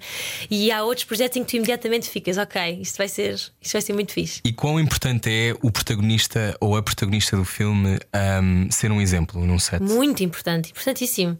Eu acho que eu, eu por exemplo, no Black Widow, eh, eu adorava ver a Scarlett e a Florence a trabalharem juntas porque. Florence Pugh e Scarlett Johansson. Sim, sim. Mas a Scarlett, principalmente a Scarlett Johansson, acho que ela tinha sempre uma atitude espetacular com a equipa, tinha sempre uma atitude muito fixe. Ela também era produtora do filme e era Uhum. um bebê. Aquele filme era tipo uma coisa que ela, que ela queria muito fazer. E admiro-a muito ah, porque sempre senti um respeito enorme pelas equipas. E eu acho que quando não há respeito, as equipas deixam de respeitar. E depois fica aquele ambiente chato. a faca. Exato, cortar a faca. E eu acho que é importantíssimo que os atores tenham uma boa relação com os realizadores, que toda a gente se respe- respeite ah, e que dê espaço para, para brincar e para rir. Mas há, há sets que são mesmo de cortar a faca. dias em que chegas lá e ficas tipo, "Ah, isto é horrível. Já tive projetos assim, já tive projetos muito maus, mas já tive, mas, ah, tive sorte que a maioria foram bons. Mas ah, é isso, não. E, e é muito stress, principalmente na, na pós-produção. Há sempre muito. Como é que eu vou explicar? É porque eu imagino que ver Só- o primeiro draft. E é, Era isso que eu te ia perguntar há bocado: se é essa a atenção de mandar o primeiro draft do que vocês tiveram a fazer, portanto, as explosões, o não sei o quê, ou se calhar também a montagem, não é? Que a montagem que alguém faz, não é? Que não são vocês que fazem Uhum. não, não, montagem. não são os editores, mas Os nós editores, trabalhamos muito, muito temos, temos muita proximidade com eles, física Claro. e, e intelectual, porque estamos literalmente na sala ao lado, Claro. das vezes. Então o tempo todo a trabalhar juntos, não é? Que, é- que tem que ver mais um, preciso mais um frame para, para Sim. esta explosão, etc. Sim. Eh, Seja que for, se- ou coisas muito menos às vezes, que, que imagino que às vezes as coisas mais difíceis são as mais simples de mais fazer. simples, mais simples. E num filme tipo Harry Potter deve ser um- uma desgraça. Para, um efeito Não, visu- é para quem faz sério. efeitos visuais deve ser. E há, e há sempre Super uma intenso. coisa que é ah, quando se acabam as filmagens, há 10 semanas, normalmente em filmes assim de blockbusters, e acho que também nos filmes ma- mais pequenos, há- o, o realizador tem 10 semanas para o director's cut. Para, Ah, para a versão dele ou dela, não é? E, e eles têm essas 10 semanas para fazer o filme ah, o melhor possível e que sem opinião ou ou interação de, dos, dos estúdios e dos produtores. Então é aquela, é aquela fase mais dif- difícil, imagino, para um realizador. Eu nunca estive nessa posição, não é? Largar Ah, artisticamente o projeto, é? Exato, e, e claro que ele- eles estão sempre envolvidos é, no processo até ao fim, mas ah, começa a haver já mais ah, interação dos estúdios e, e opiniões. E lógicas comerciais, não é? Exato, e depois começa o dinheiro. E depois, então, essa parte, nós, nós somos uma equipa que, em vários filmes, mas a equipa de efeitos visuais está ali para apoiar, para elevar o projeto, para exaltar as coisas boas, para, para ajudar, para, Uhum. para fazer aquilo. Eu, eu, nos melhores filmes de, de efeitos visuais, eu acho que são os filmes em que não é sobre os efeitos visuais, é sobre a história, mas os efeitos estão lá para. para... Uhum. Dá-me um exemplo de um filme desses. Ah, o Avatar, por exemplo, eu acho que eh, eu acho que sempre foi tipo o James Cameron. Sempre fez muito bem isso. O Terminator, os Terminators que eu adoro, ah, o Titanic, o Avatar. O Titanic, por exemplo, o Titanic é, é uma história. Eu vi o outro dia Titanic, nem sei, não sei se vou mencionar o Titanic. Ah, não sei se conhecem, é um filme muito pequeno, muito indie. Ah, mas eu vi, eu vi o Titanic há três meses, já não o via desde que eu era pequena. Eu não- eu não fui vejo há muito tempo não, também. Vi, juro, tem uma experiência. Sim, é uma experiência. Eu adorei, eu fiquei género, uau, ok. Pr- pr- Pronto, há ali coisas que, que hoje em dia. Sabias que a Kate da- Winslet não ia fazer a Rose? Oh meu Deus, não. Ela obrigou o James Cameron a, a tipo caster. Porque ela disse: Não estás a perceber, eu sou a Rose. E não a queriam porque ela era mais velha, porque ela supostamente Não, eh, ela é tinha perfeita. peso a mais, imagina. Oh meu Deus. Para, para aquela Ela é linda, protagonista, ela é linda, mas, mas era aquela coisa do ela tem que ser esquelética, quando obviamente não tem que ser Sim. esquelética, porque também estamos na viragem do século, à partida não seria nunca, não é? Exato. Mas esta ideia de que alguém. Ela insistiu muito. Hum. Ou seja, estes, o que eu estou a tentar dizer com isto é estes processos, nada disto é simples. Não. Porque são muitas, são muitas variáveis, não E é? muitas vozes, há muitas, muitas vozes diferentes, muitas perspectivas diferentes. Então, mas sim, para dar o exemplo do Titanic, eu acho que eu fui, fui rever o filme e fiquei, uau, ok, género. Na altura, e eu, até hoje em dia os efeitos até tão, aguentam-se muito, muito bem no filme, mas eu fiquei, género, eh, nunca poderia-se ter contado aquela história sem haver uma equipa espetacular de efeitos visuais. Uhum. O barco. Não estava ali no mar durante Aquilo seis meses. na piscina, Exato, numa numa piscina. piscina. E, e toda a partir do barco. Havia uma, uma equipa, olha, um bom exemplo, uma equipa de efeitos espe- especiais espetacular também. Uhum. Fantástica. Então, visuais e e especiais Casaram bem. casaram bem.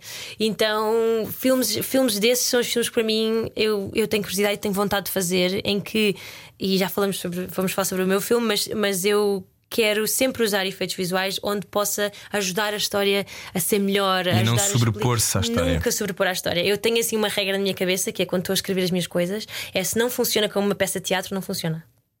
Hum. Se a cena não funciona, se tivéssemos eu e tu aqui numa sala, num pub, imagina em Londres, Uhum. né? Aqueles, em Londres há muitos pubs em que há tipo um cantinho preto e eles Sim. fazem peças. E eu uso sempre esse exemplo. Se calhar é o meu, meu, meu- minha experiência em teatro, mas se não funcionar, se uma cena não funcionar assim, não funciona. Uhum. Não adianta teres ali robôs e hologramas e, e, e, sei lá, explosões e pinguins, porque não funciona. A história não é boa. Então eu, eu tento usar os efeitos visuais para, sei lá, para ajudar Exaltar o que está a passar, mas, mas que não. Isso é muito importante e, e nós vivemos numa época de efeitos visuais, não é? Uhum. Ou seja, tu- os efeitos visuais estão em tudo. Antes de irmos ao teu filme, iremos, porque eu tenho várias coisas para dizer sobre isso. Hum. Ok. Um, tu, entretanto, fazendo este caminho todo, ia te perguntar, antes de, de falarmos sobre o momento muito particular que a indústria está a viver, um, tu, o que é que tu aprendeste sobre as pessoas Ai, essa é uma pergunta gira. fazendo filmes?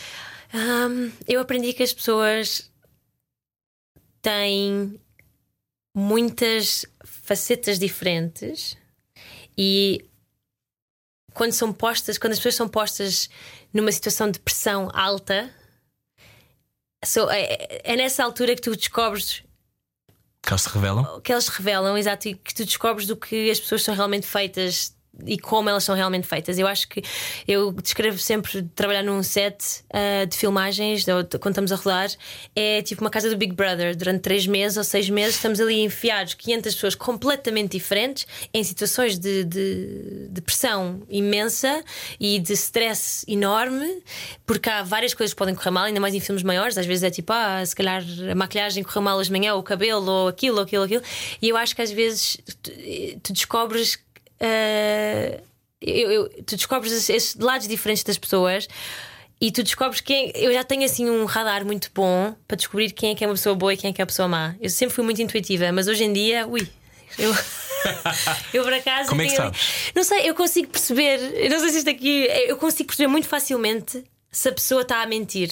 Hum. E eu acho que eu consegui isso com a minha experiência, porque eu já vi pessoas a agirem de maneiras, adultos a agirem como crianças. Já, já vi eh, pessoas de 50, 60, 70 anos a agirem como bebés no set. Porque não têm o café ou não têm o almoço. Isto não estou a dizer só atores e atrizes. Eu sei que os atores às vezes têm um bocado Essa reputação. reputação, mas já vi realizadores, já vi diretores de, de- de, ah, fotografia, operadores de câmara a agirem como crianças.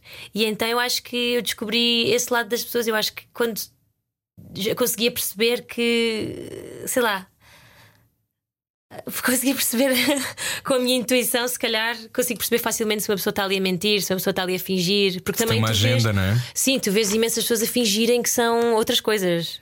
Óbvio, género a serem péssimas para a equipa, para a equipa de baixo, entre aspas, para os assistentes, e depois a serem super simpáticas e queridas para, para o Mas isso, do estúdio. mas isso é quando tu. Pois, mas isso aí é a mesma coisa que vês quando vais a um restaurante e a maneira como tratam a pessoa que está a servir Exatamente. naquele dia, não é? Exatamente. É aí que percebe. Ou seja, eu acho que as pessoas. Eu tenho uma, um mantra Hum? que não é minha, não é, não é meu, que é da Maya Angelou, que é Hum. When people tell you who they are, believe them the first time. E as pessoas estão sempre a dizer quem são. Uhum. É uma questão de estar com atenção. Sim, Um, eu gosto disso. eu É também gosto muito dessa ideia, porque eu acho que não é só nas ações, mas é sobretudo quando não há. hum, ver sempre com, com- como é que as pessoas se comportam quando a outra pessoa não lhes pode dar nada. Eu acho que isso é, é um bocado um clichê, mas é verdade. Não, é verdade. revelador, eu acho. Oh meu Deus, e nesta indústria então ah, há sempre um sentimento de, e um feeling que, que tudo é uma troca. É muito tudo- transacional. É muito transacional. E eu acho que é preciso haver, sim, a- a- a- eu, eu uso sempre o termo indústria de cinema porque é uma indústria. É Uhum. uma arte, absolutely, sem dúvida, mas é uma indústria, é um negócio. É para fazer dinheiro. É para fazer dinheiro. E, e eu acho que, obviamente, o objetivo é sempre criar arte, é sempre criar alguma coisa que transmita uma mensagem que, que te faça sentir alguma coisa que toque. Esse é o objetivo. Mas também tem que vender, porque senão acaba. Infelizmente é verdade. É, e, e já temos visto agora com estas greves e com o que está quando a acontecer, há pessoas que eu conheço, amigos ou conhecidos em Londres, que não estão a conseguir pagar a- a renda. Situando para quem, para quem está um bocadinho fora desta, desta realidade. Ou seja, pela primeira vez desde os, há 60, 60 anos. Uhum. os argumentistas fizeram greve porque querem rever os seus contratos de remuneração com os principais streamers e televisões nos Estados Unidos ah, e estúdios de cinema, ah, porque ah, querem novas, querem ser bem remunerados ou melhor remunerados, sendo que a disparidade é absurda em relação àquilo que, por exemplo, os CEOs ganham por ano, e depois a isto juntaram-se os atores. E há mais de 100 dias, não sei qual é a contagem Uhum. Acho neste momento. 110 ou 110, 119, ou seja, assim. explicando isto é o que está a acontecer nos Estados Unidos, mas depois tem, ou seja, a SAG, que é a principal, o principal sindicato dos atores, juntou-se à WGA. A WGA chegou a um acordo, a WGA dos argumentistas chegou a um acordo com os principais heads dos estúdios, ah, os dirigentes dos estúdios, mas o SAG não. Não, ainda não. Sobretudo lutando muito na questão da inteligência artificial, Sim. que deve ser uma coisa que deve entrar na tua vida. Sim, sim, sim. não sim. pouco, não é? Não pouco, exato. Eu acho, eu acho que assim, ah, eles estão ainda a conversar. Eles é a SAG e a MPTP, que é os estúdios, basicamente, estão ainda a conversar e estão a negociar, o que é bom, porque acho que. Uhum. Mas houve um negociar- retrocesso é? nas, nas negociações, Houve, acho que muito grave. Foi não em é? outubro, acho que já estou Estava quase duas, fechado e de Sim, repente- Estava quase, estava quase, quase, quase. E é assim, eu quero mesmo que, as duas, que os dois lados encontrem ah, uma maneira de se entenderem e que se resolvam de uma maneira justa e que, Uhum. haja, que haja atenção, porque o mundo está a mudar muito rápido. nós, nós sabemos, o mundo, a tecnologia está a mudar muito rápido.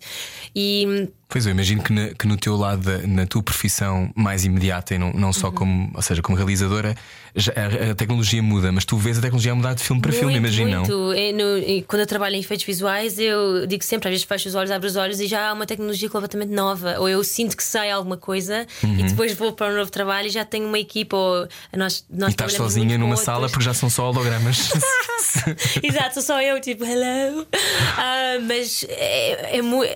É uma. Está tá, a- tudo a acontecer muito rápido. E eu adoro nova- novas tecnologias, sempre tenho muita curiosidade para perceber, gosto imenso. Ah, O que é que achas da inteligência artificial? Ai, eu acho que é, é assustadora eh, no sentido assim geral. Eu acho que é bom compar- compartimentalizar e, e tirar assim, partir um bocado as coisas, porque eu acho que se pensarmos em inteligência artificial como um conceito. Eu acho que há Uhum. Como muita a coisa. ciência. Como a é, há muita coisa que nós ainda não sabemos.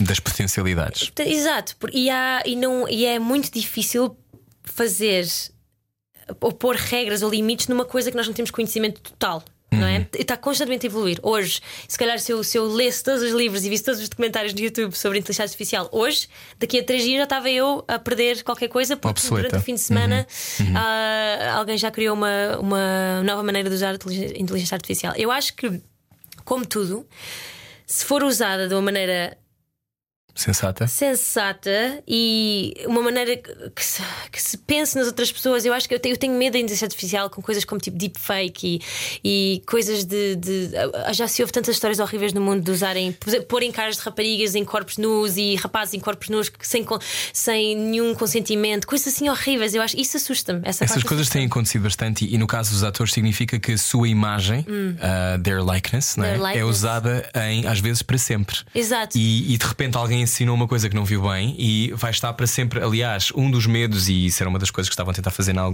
aparentemente, nos Estados Unidos. Corrijo-me se eu estiver errado. Uhum. Não, não, não, é que é uma das era maiores- usar, um dos maiores era pontos usarem, de imagina, a minha cara e o meu corpo para sempre Uhum. e eu poder ser sempre um extra. Vestido de outras maneiras e com uma carreira longuíssima, centenas de anos, mas, ou seja, eu ficava, a minha imagem, a minha voz, o meu corpo ficava propriedade intelectual Exato. de um estúdio Sim. que é a maior violência possível, não é? E eu acho. E já eu- acontece com a voz opinião- também. Há pessoas que eu conheço cuja voz foi roubada em Portugal. Meu Deus. Oh meu Deus. Portanto, é? ou seja, deram, fizeram um, eh, um anúncio uma vez para uma coisa, não souberam o que é que assinaram ou não viram, e de repente a sua, a sua, o seu tom de voz Tom de voz. está num banco de vozes. Uau. Para sempre. E isto para mim é. hum, é das coisas, é horrível. Não, não tem só a ver com o facto de perderes a identidade, tem a ver com não teres escolha. Não, exato. Eu acho que é isso, é isso mesmo. Eu acho que o que me faz mais Se confusão. queres assinar a tua alma, assina, mas pelo menos Exato. sabe o que estás a fazer. Exato, mas é, é esse, é esse para mim é a parte mais assustadora é a, é a falta de consentimento e de, de, e de dizeres, ok, imagina. Eu não é muito mais complicado, eu não faço parte dos contratos, não faço parte dessas negociações, mas eu acho que é importantíssimo de qualquer ator ou atriz, nem que seja durante um dia, uma fala, um protagonista, um extra, ler muito bem os contratos e, e ver muito bem o que, é que está ali escrito com, os com a ajuda dos agentes e com a ajuda de se calhar amigos ou amigas que têm experiências e ver toda, tudo o que está ali escrito, porque ah, se calhar os agentes podem nego- renegociar essas partes e podem ver, ah, calma, Podem lá, há aqui uma cláusula que não faz sentido nenhum. eu Esta cláusula quero... pede a tua cara eh, Exato, em porque, pósteres. eh, em efeitos visuais nós fazemos uma coisa que é scanning, que é basicamente tirar fotografias e, e fotografias do, do corpo de um, ato- de, um, de um performer, de uma atriz, de um ator, de um ator, e depois recriar eh, eh, esse, esse ator ou atriz eh, digitalmente.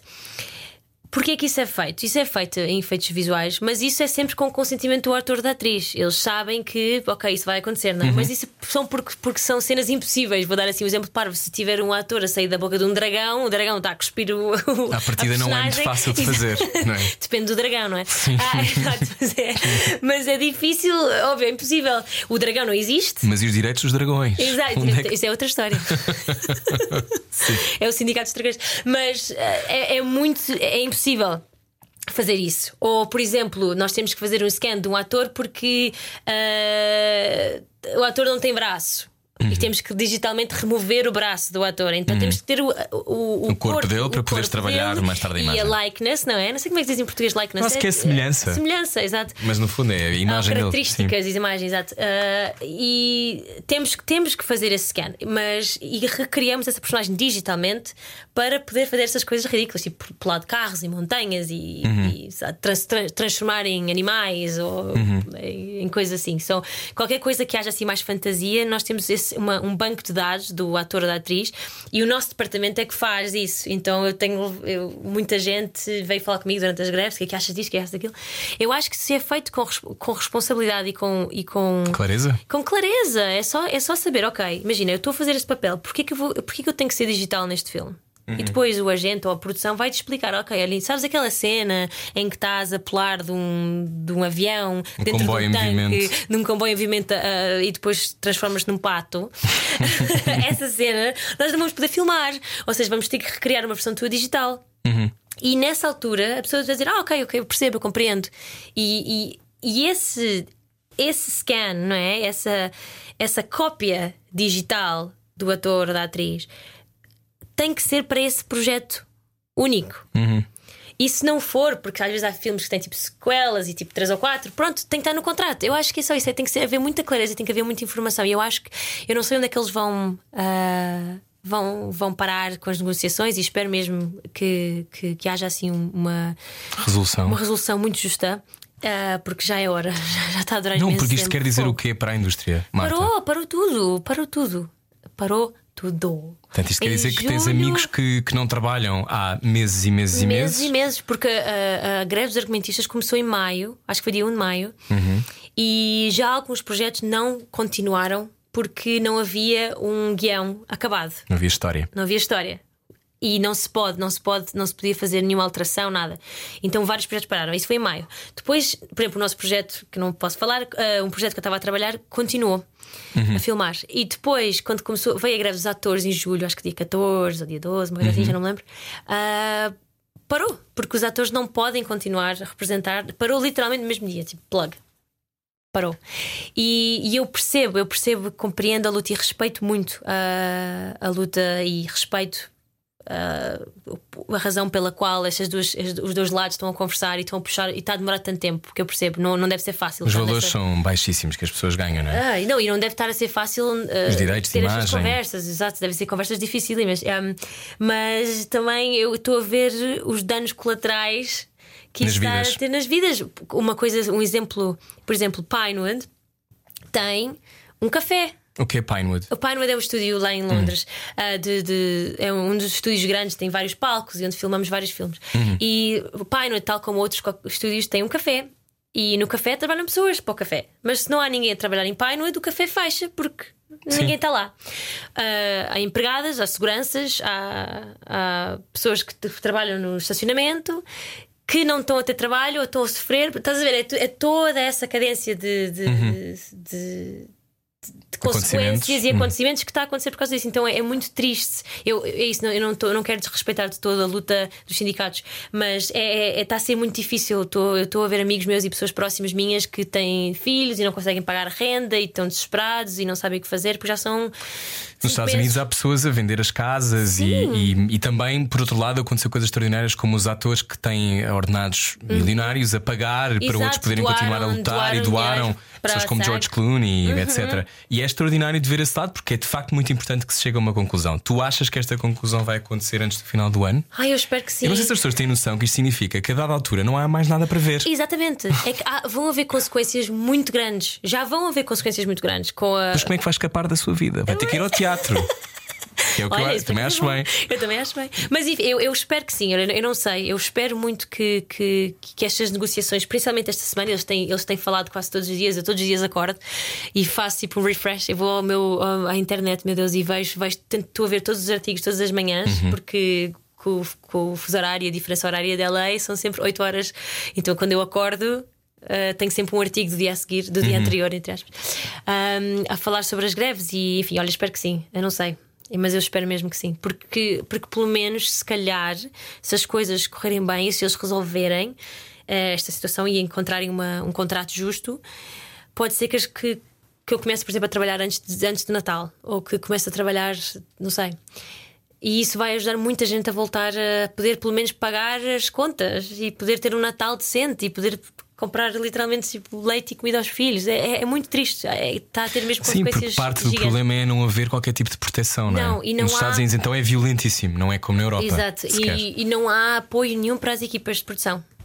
Pois porque as pessoas estão focam sempre nos artistas eh, que estão à frente das câmaras, não é? Mas depois eh, é- quem está, os artistas que estão na parte de trás é que muitas Sim. Hum. vezes aconteceu a mesma coisa durante a pandemia cá, não é? Eh, que houve muitos apoios, mas depois não havia apoios para todos, não é? E, Pois. e isso é E muito não, há, difícil. e não há apoio nenhum do governo. Havia, houve uma petição que eu assinei e partilhei, lembro do meu Instagram na altura, mas não há, não há apoio nenhum do governo para, para as equipas de produção, porque chama-se Line Crews.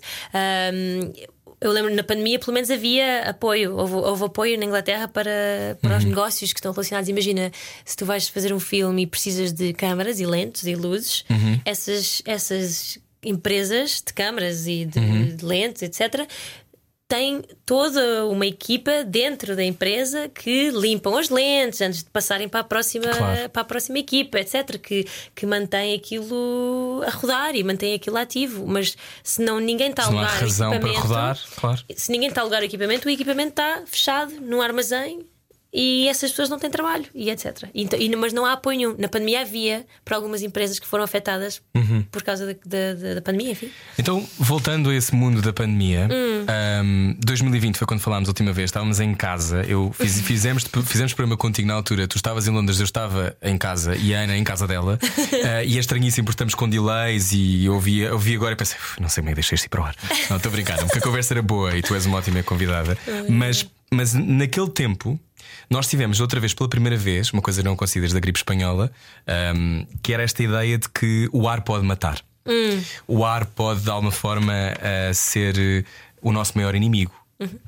Um, isso estou a fazer este salto muito elegante adorei. para, obrigado, para, o teu, para a tua curta que se chama Out of the Grey, uh, que está neste momento no Festival de Norwich, uh, dia 18 de novembro. Já vamos falar, vamos falar sobre esse- o que é que significa estar nestes festivais, mas quando é que nasce esta ideia de começar a escrever sobre Out of the Grey e uh, quando é que foi aí que percebeste que o ar podia matar? Sim, Foi nessa altura? sim. Não, foi, começou. Leva-nos a esse, a esse tempo. Sim, eu, foi em 2020, como toda a gente, nós paramos, todos nós paramos, e eu, e eu sempre quis, eh, eu sempre tenho muitas ideias na minha cabeça e sempre escrevo coisas, mas não quer dizer que isso vai a lado nenhum. Eu tenho, tipo, nas minhas notas no telefone, tenho para aí 350 ideias Guiões. de filmes, exato, mas às vezes eu escrevo duas, três páginas e não vai a lado nenhum.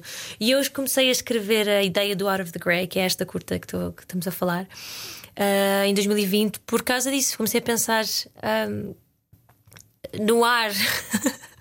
Parece uma coisa tão parva a dizer. Mas comecei a pensar, já não, ok, nós, nós estamos. ah, o ar é tóxico de uma maneira, ou, ou este vírus. O que é que é este vírus, O que é é? que é este vírus? Nós não, nós não sabíamos muito bem o que é que era. Obviamente, Lavávamos as caixas das bolachas, íamos ao supermercado. tudo, luvas, era, era toda uma coisa. E tu, tu viveste a pandemia em Londres ou, ou cá? Vivi em Londres e cá. Eu comecei. Eu ta- não, aliás, eu comecei em Los Angeles. Ah, eu acho que me lembro Eu estava em Los. Angeles quando, quando tudo começou assim mais pesado. Eu lembro que antes de. Eu eu estava a fazer o Black Widow em Los Angeles Uhum. e depois começamos a ver que aquilo estava a ficar sério. Eu lembro os estúdios todos em Hollywood fecharam. Nós, eu trabalhei de casa ainda para aí duas semanas em Los Angeles e depois ficamos. Eu e a minha amiga, uma das minhas melhores amigas, Becky, estava a viver comigo. Dissemos uma para a outra: calma, isto está, isto está a ficar pesado, isto está realmente a, a tornar-se qualquer coisa. E eu não queria estar lá presa nos Estados Unidos, então voltamos para Londres, onde está o meu noivo e, e a família da Becky. E depois vim para Lisboa porque percebi, ok, isto vai mesmo fechar durante uns meses, então vim passar ah, o verão assim, entre aspas, com a minha família. Mas, mas começou essa ideia, então comecei a pensar, ok, o vírus está no ar. Não é? Eh, E eu comecei, comecei a pensar com o Sam, que é o meu noivo, começamos os dois a falar. Ele, ele, ele tem muito jeito para pensar em histórias e mundos, e começamos os dois a falar. Já, não, imagina Imagina se as máscaras não fossem grátis. Ou, porque às vezes não tínhamos, aliás, não eram. Ou porque- acabam. Ou acabam. Porque nós tínhamos aquelas máscaras e nós dizíamos às vezes, imagina, na Inglaterra e às vezes em alguns sítios eles davam, mas Uhum. também tinhas que comprar, tinhas que comprar máscara. Sim, se quisesses 10. Exato, na farmácia não podes usar. Aliás, durante "Ah, muito tempo não se dava. Pois é, não agora que eu havia. estou a pensar, não é? havia, Lembras-te que, aliás, houve uma explosão de fábricas de, de Pois é, máscaras que eu e a de ventiladores porque não havia suficientes. havia. Foi, uma, foi uma indústria que E nasceu a depois partir havia daí. as máscaras de cider, ah, pode-se Quais é lavar. que são melhores? É que são Lembras-te melhores? dessa Depois fase? Uhum. havia, ok, as, as pessoas mais ricas, eu comecei a pensar assim: as pessoas mais ricas têm dinheiro para comprar máscaras melhores, ou seja, estão mais protegidas. Uhum. E depois o que é que se passa com as pessoas que não têm dinheiro? E se as pessoas não têm dinheiro para comprar máscaras? Têm que usar a mesma máscara todos os dias. E está suja, e depois vão apanhar o vírus. Então começou assim nessa coisa de. Começamos a falar, e depois começamos a pensar: ok, imagina se, se o ar limpo se tornar num luxo. Se ter, respirar é um luxo. E começamos a desenvolver esta história. Depois eu lembro que em 2020, como infelizmente vários verões cá, eh, estavam os fogos, eh, estavam imensos fogos cá em Portugal e coisas, imagens muito tristes de famílias a Mais perder casas, vez. mais uma vez, eh, a perder casas e a perder. Acho que havia, eu acho que eu lembro, eu lembro até vi na- no jornal Acho que havia uma imagem que eu chorei tanto a ver a televisão porque era, era os cães, estava assim os cães a correr das chamas e, e os donos não conseguiam salvar os cães. E ai meu Deus, tudo com cães, e eu desmancho-me, eu não aguento. E eu comecei, comecei, começou assim uma coisa a ligar a outra. E eu comecei a escrever assim, como eu faço, três ou quatro páginas, tipo, sem pensar em nada, e deixei para trás. E depois eu voltava sempre às minhas notas, voltava sempre. Havia ali qualquer coisa que eu achava intrigante. Eu comecei a pensar: ok, imagina ah, só para dizer que a curta não é uma comédia, é um bocado pesado. Mas comecei a pensar: imagina um mundo em que nós temos que pagar para poder respirar, em que as pessoas que têm mais dinheiro têm mais possibilidade para ter uma vida saudável, em que, e depois juntei isso à, à nossa crise ambiental, que está, enfim, está sempre a Chamada ansiedade ecológica. Ansiedade ecológica. Ah, em que pensei, ok, se Portugal ardesse. Isto aqui, eu, a curta passa assim em 2043, passa num- futuro próximo, 2043. Mas Daqui a 20 se- anos. Daqui a 20 anos. Mas eu pensei, imagina, se, se Portugal ardesse, mas ardesse de uma maneira em que nós não tivéssemos casa, literalmente, se ardesse todo o país por causa do, do clima, onde é que nós íamos? Nós, nós nos íamos tornar refugiados. Os portugueses iam se tornar refugiados. E, e não interessa se tens um, um curso de engenharia da nova ou se estás a trabalhar no Pingo Doce, não interessa lava- lavar chão- lavar chões ou whatever. Nós vamos todos ser reduzidos a, pessoas, refugiado a refugiados, a pessoas que não têm casa. Que é muito importante lembrar sempre, é uma, uma coisa que passa de vez em quando no Instagram, que é nós estamos todos mais próximos de ser um refugiado climático do que estamos de ser um milionário. E às vezes as pessoas esquecem-se. Pois, Tipo, não vamos ser bilionários. Exato. Vamos mais depressa ser um refugiado. Isso é- é- é- E eu comecei a pensar nisso e Mais pensava... próximos da pobreza, não é? Estamos muito mais próximos dessa pobreza do que, do que dessa super riqueza. Sim, e eu, eu comecei também, eu sempre tive, sempre tive muito interessada e leio muito e informo muito sobre a crise dos refugiados também no, no- mundo inteiro. Infelizmente, na América do Sul há muitos refugiados, da, houve os refugiados da Síria, eu lembro, especialmente 2016, 17, 18, ah, nos campos de refugiados. comecei- eu sempre prestei muita atenção a isso e eu sempre acho, e talvez é por causa da minha natureza de não pertencer a lado nenhum. Toca-te especialmente. Toca-me muito porque o que é que é. Qual é que é o significado de casa? Qual é que é o significado O que é que é pertencer a um o que país? é que é pertencer e porquê que é, é tudo perspectiva e se calhar eu via às vezes histórias de advogados que tiveram advogados e, e que tinham empresas e funcionários e filhos em escolas privadas e aquela coisa toda e depois foram forçados a sair da Síria, por exemplo. E esfuma-se tudo. E esfuma-se tudo e, e são tratados abaixo de cão e estão, ou passam no Mediterrâneo em barcos e morrem ou tentam entrar em,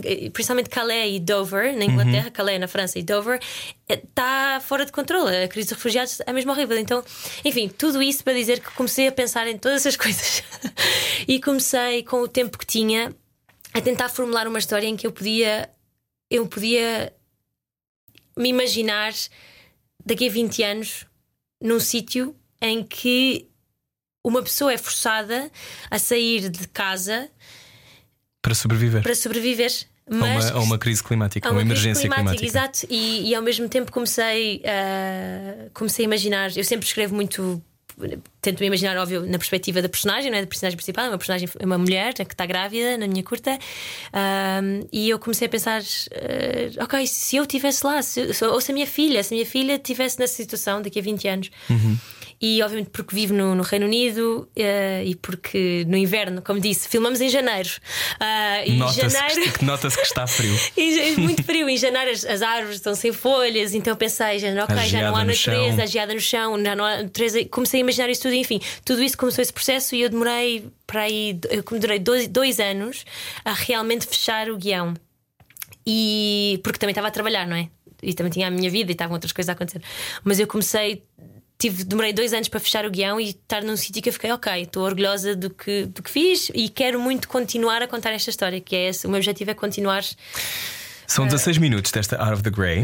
Joana Ribeiro no principal papel. Uhum. Sim, Joana espetacular. Ribeiro, espetacular. Espetacular. Vocês são muito amigas, eu sei. Sim, sim, sim. Mas, mas independentemente de tudo isso, a Joana tem aquela cara, não é? Portanto, a Joana, a Joana tá- tem um micropensamento e tu vês na sobrancelha dela e ela não a fez Joana nada. é um sonho, trabalhar com a Joana é um- sonho e foi, foi espetacular, porque já, já éramos amigas, mas ah, e eu lembro-me de ter falado do Out of the Grey, eu acho, pá, em 2021, porque a Joana teve um foi filmar uma série Uhum. em Londres e ficamos muito próximas nessa altura e eu já falava com ela sobre isso.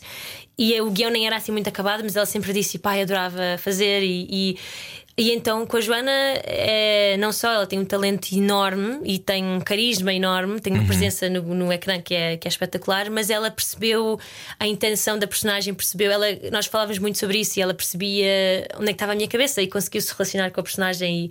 E, e então para mim eu achei que tipo, dirigir a Joana foi fácil porque ela dá tanto com tão pouco, ela, e ela às vezes só com o olhar dela, a maneira de atuar, sempre tive uma sorte enorme de trabalhar com ela e quero muito trabalhar com ela no futuro. Quando eu, quando eu estava a ver a curta, um, aquilo que eu acho que se calhar tu querias era que as pessoas tivessem uma certa asfixia. Um, eu, por acaso, é curioso que quando eu, eu, há pouco tempo, já há alguns meses, estreou o Amadeu do Vicente Alves do Oi, na altura era sobre é o pico da, da gripe espanhola. Hum. E o momento que para mim foi mais impactante do filme foi quando as irmãs estão todas já na casa e imagina, e a, uma das, a- acho que era Raquel Rocha Vieira, que dava umas moedas à cozinheira para a cozinheira ir embora, e dizia tem que se ir embora porque isto está a começar a ficar descontrolado. E tocam-se o tempo todo, não é? Portanto, obviamente passa qualquer coisa. Exato. E por acaso eu se não- se não- acho que essa personagem até sobrevive, mas ele não, o Amadeu. E eu fui, fui reportei esse tempo em que nós não sabíamos. Neste caso em particular, as pessoas sabem que o ar é tóxico. Exato. E esta coisa de entrar naquela casa que parecia feita de, sei lá, parecia um tubo, não é? Sim. Um tubo que está climatizado e onde o ar dentro de casa é respirável, fora não. Exato. E depois o conflito, que para mim é, acho que foste, foste muito savvy, que é esta ideia, ou seja, eu achei que foi super bem construído porque hum, aquela ideia que tu tens só tipo 10 filtros para a tua máscara e que, e que tens que atravessar um país, como é que se faz? Como é que se faz? É que se e não, estás se grávida houver... e já- e não há hospitais. Exatamente. Como E é que se faz, não é? Porque, exato, a curta, a curta centra-se nessa pa Acabei de parte spoiler um bocadinho, desculpa. Não, não, não, acho, não, acho que está tranquilo. Não, não disseste o final. Não, Não, não, não é disse. Não, não disse, não disse esta, Ah, esta ideia de. Exato, de, de de- escassez. E Há uma escassez Por onde de é que vais? recursos. Exato, e, e a, a curta basicamente conta esta história que não, não é spoiler, é parte da sinopse, mas é, é se o, ela tem que ela é forçada, que é a Joana, que chama a personagem chama-se Laura, mas a Laura é forçada a sair de casa outra vez, sair do, do porto seguro dela outra vez para procurar ajuda para o bebê dela que ainda não nasceu e que ela já está. Então é toda uma ansiedade de gravidez. De, de- Eu não sou mãe, mas tenho muitas amigas minhas que estão a passar por gravidez, obviamente.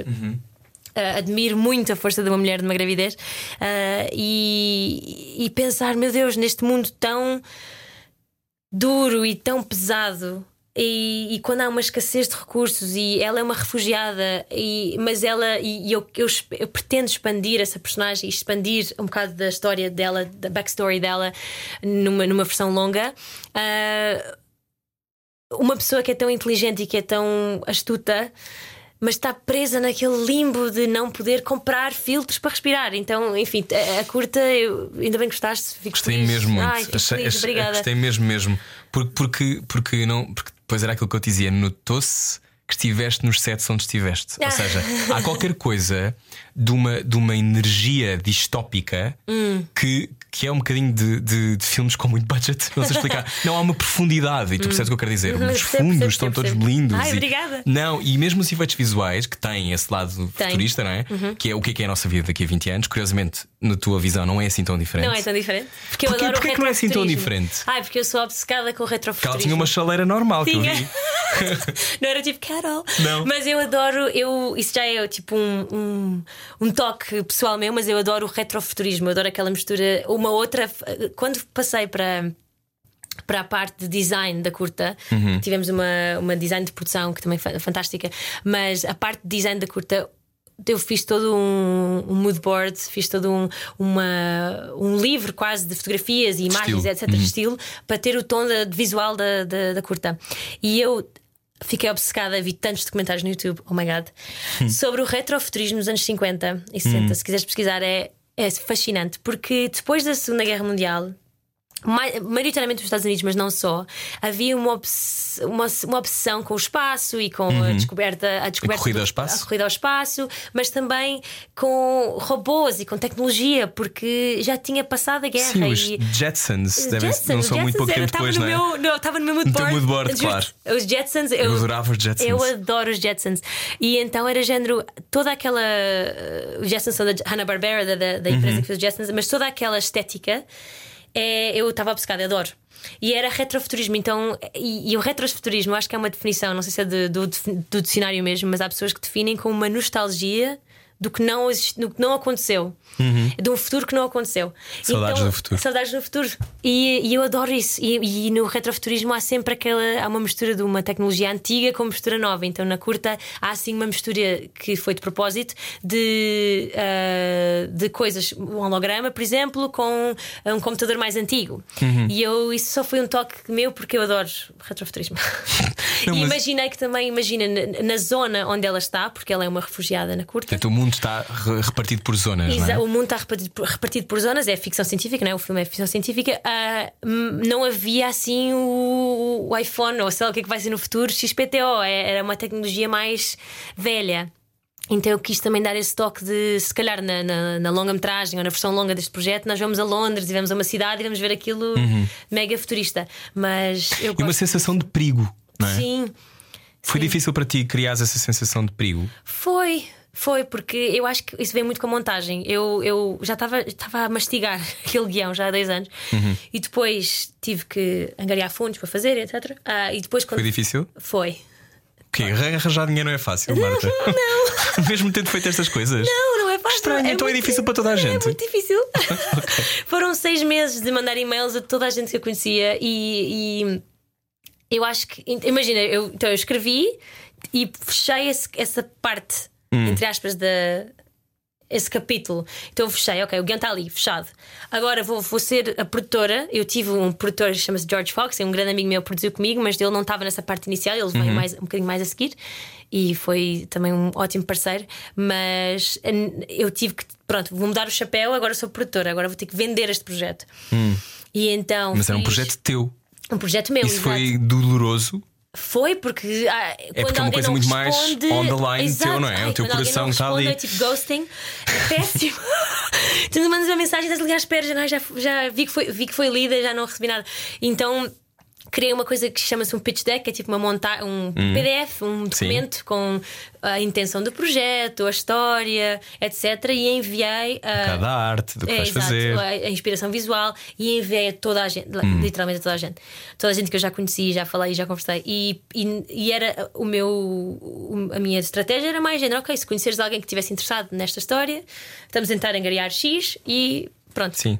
Precisamos de 2 Consegui. milhões para fazer esta curta Não. de 16 minutos. Não, mas pronto, não, é, não, não foi pouco, mas também não, foi porque- assim tão. Tanto. Não, mas, mas, não, mas nota-se que não foi assim tão pouco. Não sei, e, e eu vou lá, Portugal é o país onde toda a gente faz tudo com meio ovo, não é? mas mas, é, mas é, é que é isso. É que, por exemplo, há pouco tempo. As pessoas ainda não sabem, hei de- de contar um dia, mas há pouco tempo trabalhei com a BBC e fixe. fiquei, foi ótimo. E fiquei muito surpreendido por de repente não ser assim tão diferente. Pois. Também era uma microprodução de uma coisa Há- há para rádio. várias, tipo, mas é, e- mas é, é extraordinário que ah, há dificuldades em todos os mercados. Ou seja, também é importante saber isso, não é? Sim. Não é o Eldorado de repente. Não, não, não, não. E cinema independente e curtas metragens não são. Não, não trazem muito rendimento, não é? Ah, óbvio. É um projeto artístico, É um é? projeto artístico, então tenho eu tive que arranjar parceiros e tive muita sorte e demorou seis meses para eu conseguir ah, o dinheiro. Ah, arranjar parceiros que acreditavam na história, acreditavam no, no projeto. Uhum. Então, pronto, conseguimos arranjar isso para responder a tua pergunta ao- do perigo. Então, ok, consegui, então pus o meu chapéu de produtor, entre aspas, de lado um bocadinho, porque Uhum. depois já, tá- já era tipo, ok, rock and roll, bora filmar. E com o George conseguimos pronto, contratar os atores, os, os- as câmaras, o, Os props. tudo, tudo props, tudo, aquela coisa toda. E depois é mudar o chapéu outra vez e botar no chapéu mais de, de realizadora durante a montagem, que eu adoro, adoro, adoro, adoro montagem, é, tipo, adoro toda a edição, a música, tudo. Ah, mas como é que eu via, havia cenas que eu tinha escrito que não faziam sentido nenhum e tive que cortar. E tive que tirar. E, é- e parece que estou tipo a cortar um bocado de mim. que eu, tinha, eu já tinha, já tinha lido e relido aquelas cenas tanto, mas depois visualmente, mas depois os planos não estavam ali a falar uns com os outros. E eu tive que ser. eh, E quando tens um bom editor contigo, o Carlo, que editou o nosso filme, esse editor é aquela pessoa que diz: Marta, olha. Isto. Isto não está a funcionar. E eu, não, mas eu adoro, a Joana está tão gira neste plano. E ele, não, mas não interessa. Não está não tá, não tá a dizer nada. Pois. Isto aqui não está a dizer nada, não está a dar nada. E ele era assim brutal, e eu, eu agradeço muito. E ele era assim muito, não, isto não está a dar nada. Então, o que é que tu querias dizer com esta curta? Eu acho. Eu, They eu- were all fucked. não, eu acho. Ai, não sei. Eu acho que é difícil uma coisa só. Eu acho que é.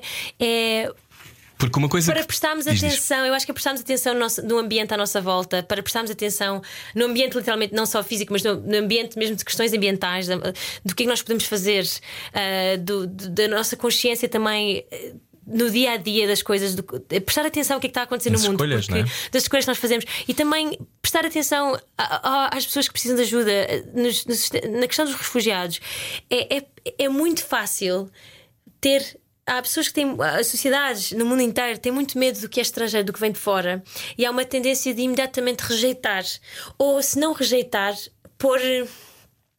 Meter aquilo como um refugiado, uma pessoa que vem de fora, como inferiores. E eu, e eu espero poder mostrar mais na longa, não é? Eu, eu quero mostrar que, por exemplo, a personagem de La- Laura, que é a personagem da Joana, é uma, é uma personagem super interessante, super inteligente, mas que é vista como menos, que é vista como inferiores. E mudar Não um é bocadinho esse achatada, estereótipo. tem uma dimensão. Exatamente. É Esse a estranha. isso- exatamente, isso é isso. Uma É dimensão. The Other, não é? Eu acho que disseste perfeito, exatamente. E é que todas as pessoas têm Muitas dimensões. muitas dimensões e têm toda uma história. E não julguem as pessoas porque as pessoas não têm neste momento onde viver, ou não têm este momento um trabalho, ou não têm este momento as mesmas condições que tu, porque tu não fazes ideia do que aquela pessoa passou e tu não fazes ideia se um dia vais estar nessa posição.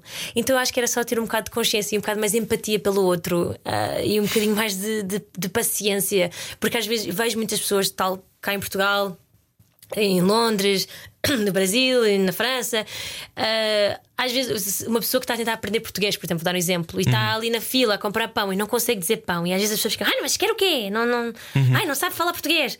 Mas calma, pessoal, calma. Não- A pessoa está a fazer o seu melhor, está a tentar contar as moedas na carteira e pedir um pão.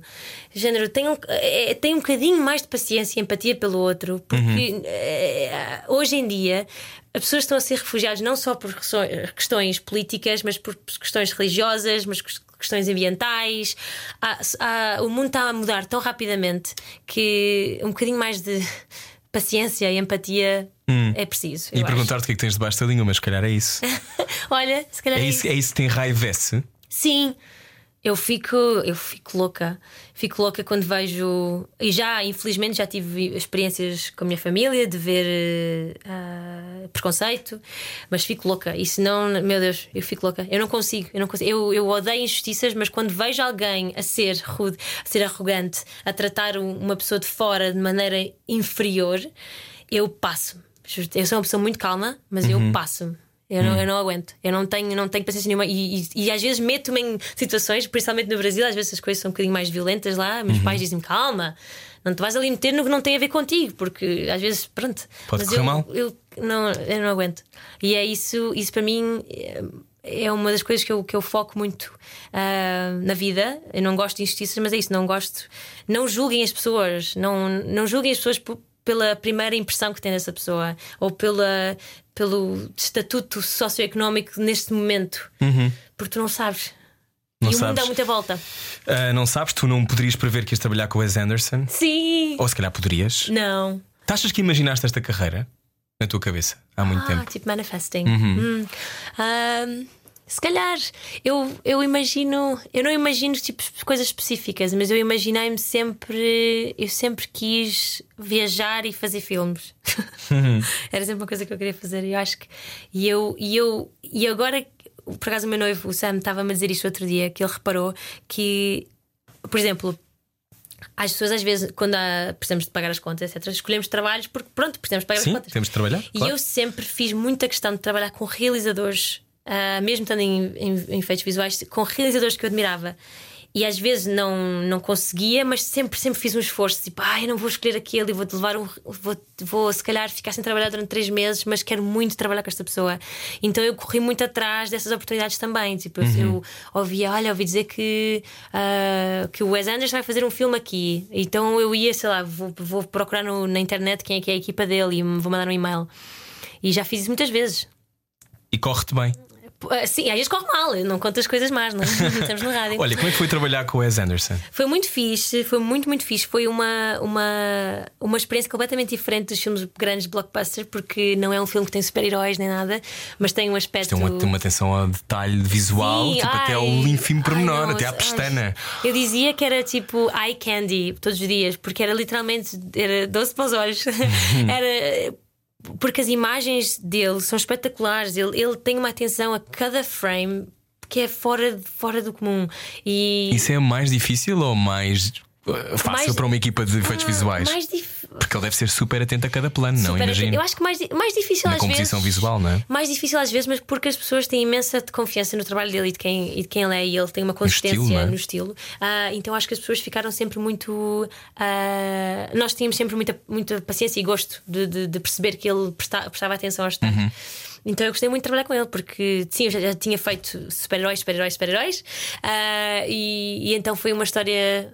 Mais pequena, não, assim, Uhum. os efeitos- nós não fizemos muitos efeitos visuais. ah, para quem vê o filme, há, há aspectos. Asteroid City, eu ainda não Asteroid vi. City. Há, aspe- há aspectos, mas pronto. E depois também tive a oportunidade de espetacular que uh, o Wes o Anderson fez quatro curtas-metragens, estão no Netflix, que é a parte do, eu não sei em português, mas é tipo Wonderful Story of Henry Sugar, Uhum. Uh, e, eh, e depois mais os três. E eu fiz também parte da equipa nesses- uau. nessas curtas, e foi espetacular porque as curtas são do Roald Dahl, mas são Uhum. reimaginadas com o universo Wes, e então, pronto, estar lá todos os dias a ver aquilo era uma, uma, O que é que aprendeste? O que é que aprendes a, é isso que eu te ia perguntar. O que é que aprendes a ver esses mestres?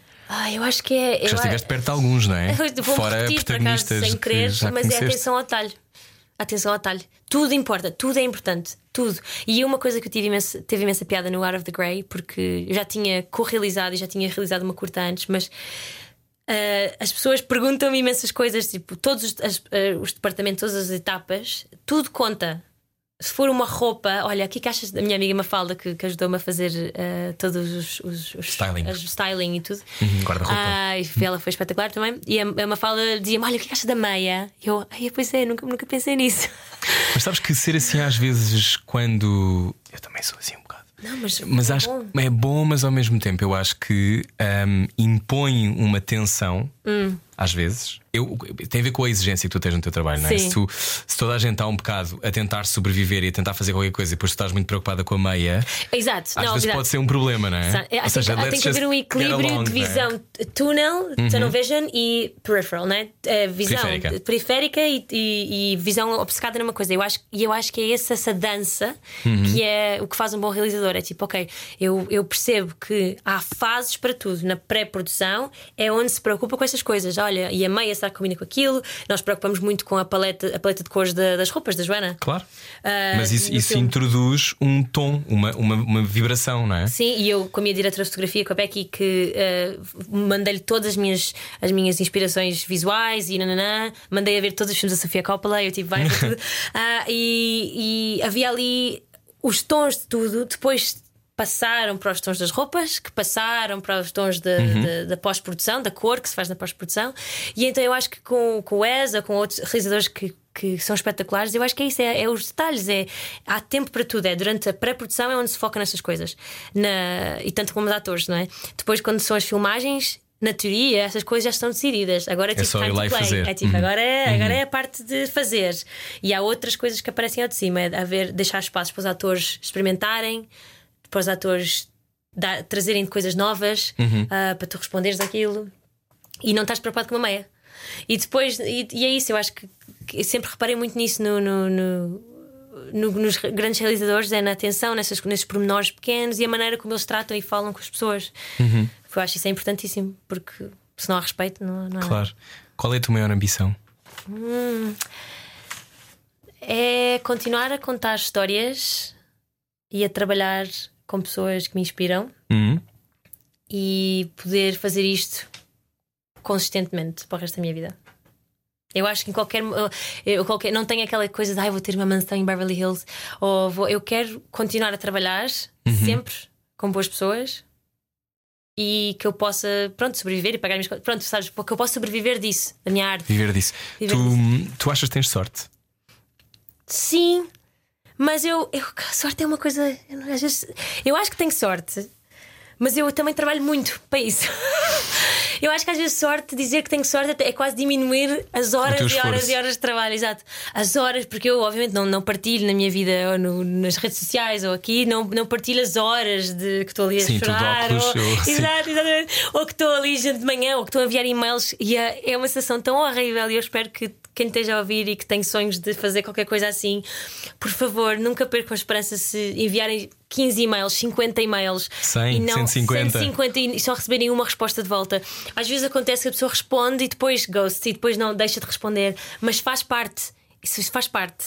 E não, isso tem que sempre continuar e sempre continuar. Então eu acho que é hard work. Eu acho que muitas vezes, na minha experiência de vida também, muitas pessoas estão a ouvir, há também uma coisa que é um, redirection. Um, rejection is redirection. Hum, ai, eu adoro isso. Eu também adoro e tenho dito muitas vezes, e disse isto à minha terapeuta e ela concordou. Ai, gosto muito Ah, disso. Não, que é. Rejection is redirection. Mas acho mesmo que é. Sabes porquê? Porque há tantas coisas que.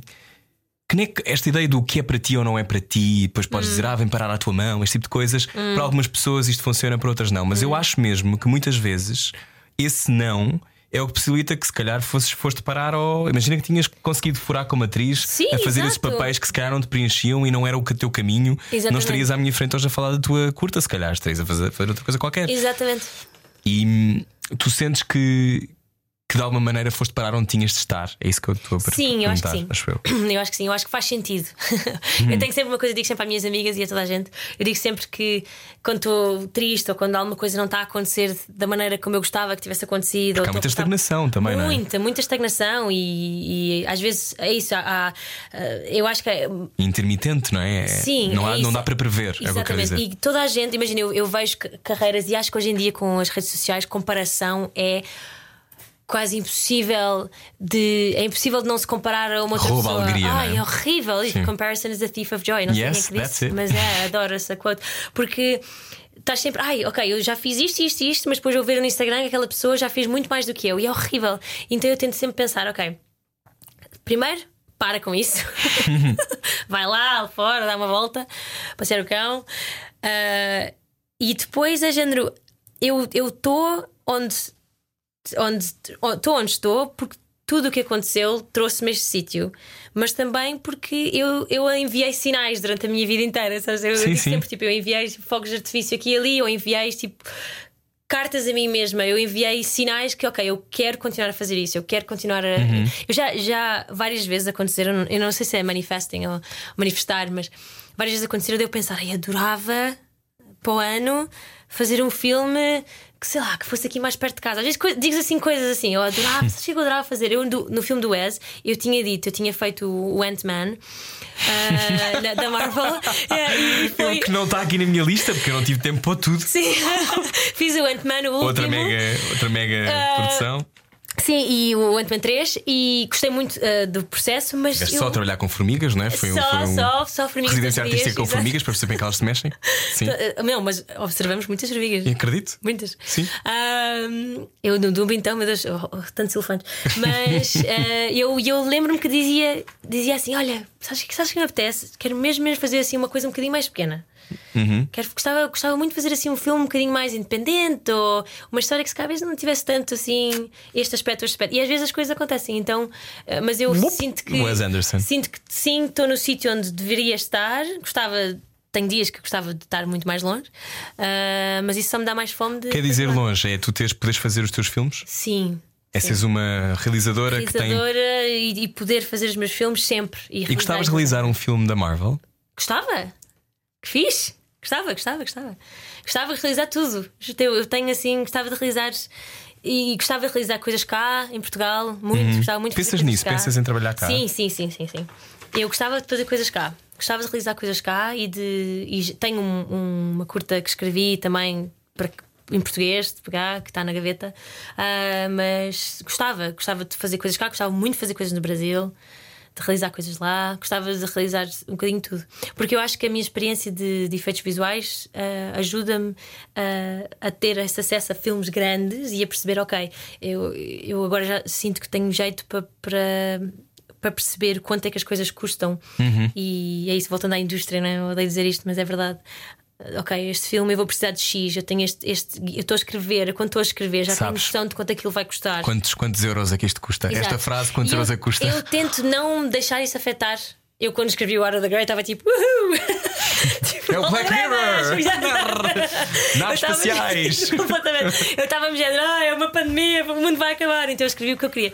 Mas eu tenho noção de, de quanto é que as coisas custam. Então, ah, pronto, espero, espero poder fazer coisas que custam mais, custam menos. Duas perguntas finais. Hum. Primeira pergunta: uh, quem foi a pessoa mais influente que tu já conheceste e que mudou a tua vida? Não estou a falar, não tem que ser uma mega estrela. Hum. Houve alguém que tenha sido tu e vem logo na tua cabeça uma pessoa que tenha mudado a vida? Por exemplo, no meu caso, sei lá, no, na minha, no meu trajeto como ator, o meu Head of Acting Bristol é fundamental na Uhum. maneira como eu me construo hoje.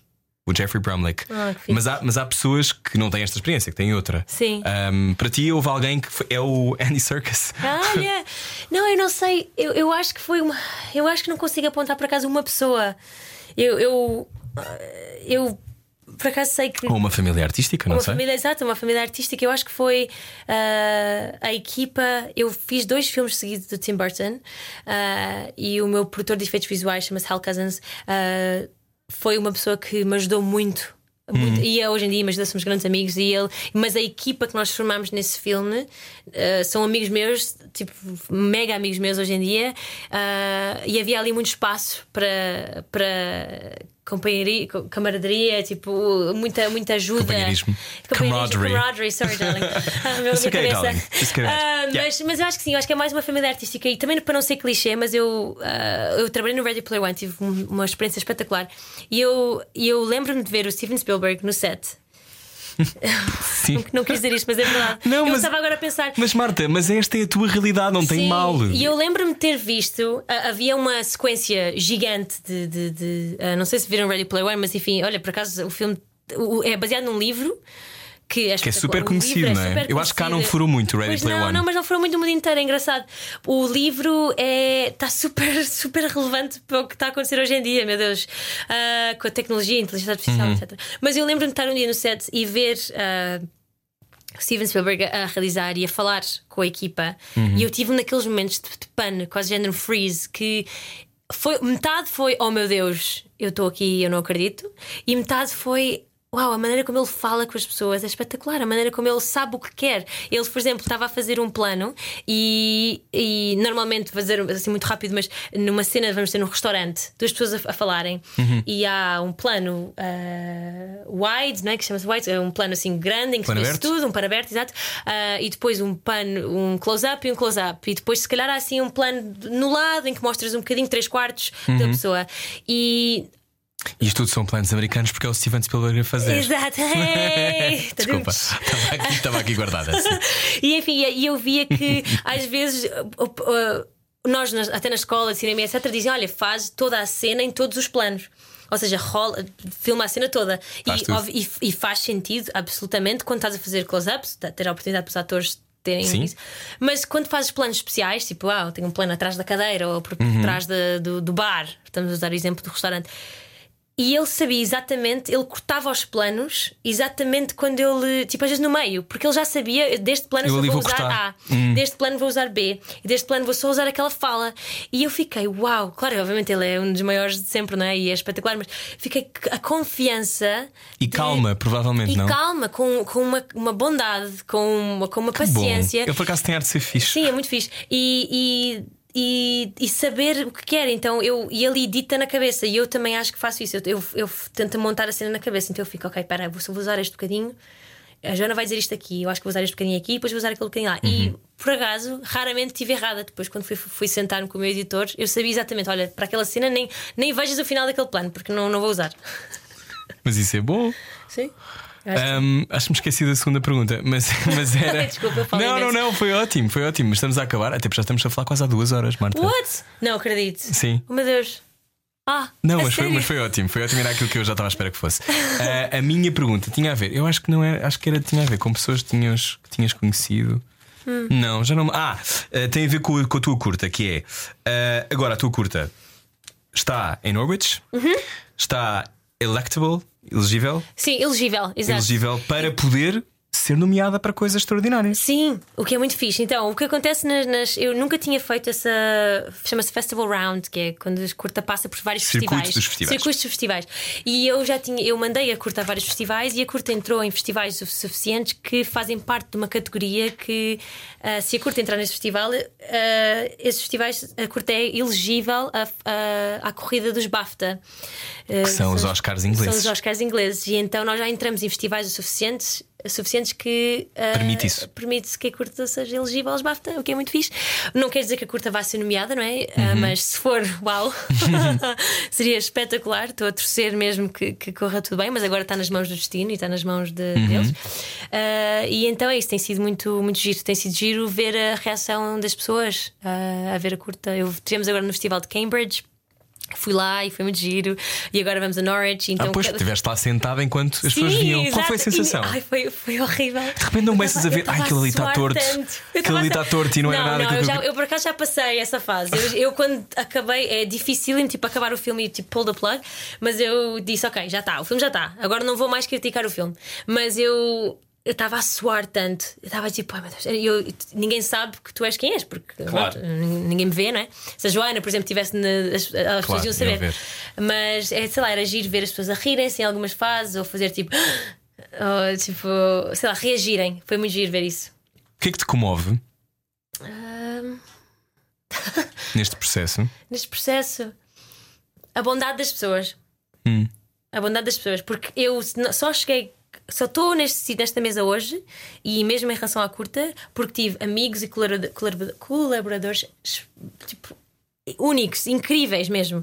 Eu tive tanta ajuda de tantas pessoas, desde som, pós-produção, de imagem, de roupa, de maquiagem, de. de- nós fomos filmar numa vila, ah, chama-se Nywood, na Inglaterra.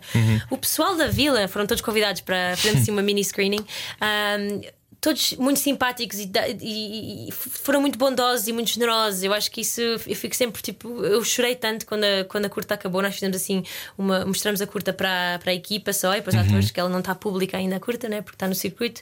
Ah, e, e- chorei imenso por ver, género, "Ah, as pessoas ajudaram-me tanto e estou muito agradecida porque eu não estaria aqui se não fossem cada um, de, cada um dos membros da minha equipa, porque Uhum. não- nada se faz só com uma pessoa. Acho que fechamos assim. Oh, É bom. Marta, obrigado. Obrigada. Gostei muito. Também. Marta Baidec no Debaixo da Língua já sabe, pode ser que um dia veja esta curta quando sair, não é? Sim, sim. Depois deixa-me dizer sim. para eu dizer às pessoas. Claro, Depois então eu curta- digo. o que acontece quando a curta está no, no circuito dos festivais, nós não podemos mostrar publicamente, mas, há- mas logo quando tiveres. ah, Uhum. Depois pronto, dizes. Digo. Ok, Marta, obrigado. Obrigada. E boa sorte, vai continuar a ser incrível, tenho a certeza. Obrigada. É obrigada. uma osso de bruxo a dizer. Que é, que é este lado, este, este cotovelo. Beijinhos. Obrigada, beijinhos. Debaixo da língua. Duas horas de conversa, eu sei. Eu eu não me calo, desculpe. Espero que tenha gostado desta conversa com Marta Baidec, especialista em efeitos visuais. Decora este nome, Marta Baidec. Sinto que vai cruzar-se com ele mais vezes. Nós voltamos para a semana com mais conversas, desta vez com Inês Menezes, a melhor entrevistadora da rádio portuguesa. Eu sou o Rui Maria Pego, vou tentar conseguir fazer umas perguntas, vou já começar a trabalhar nisso, porque se há pessoa extraordinária, é Inês. Boa viagem. Debaixo da língua. Rádio Comercial.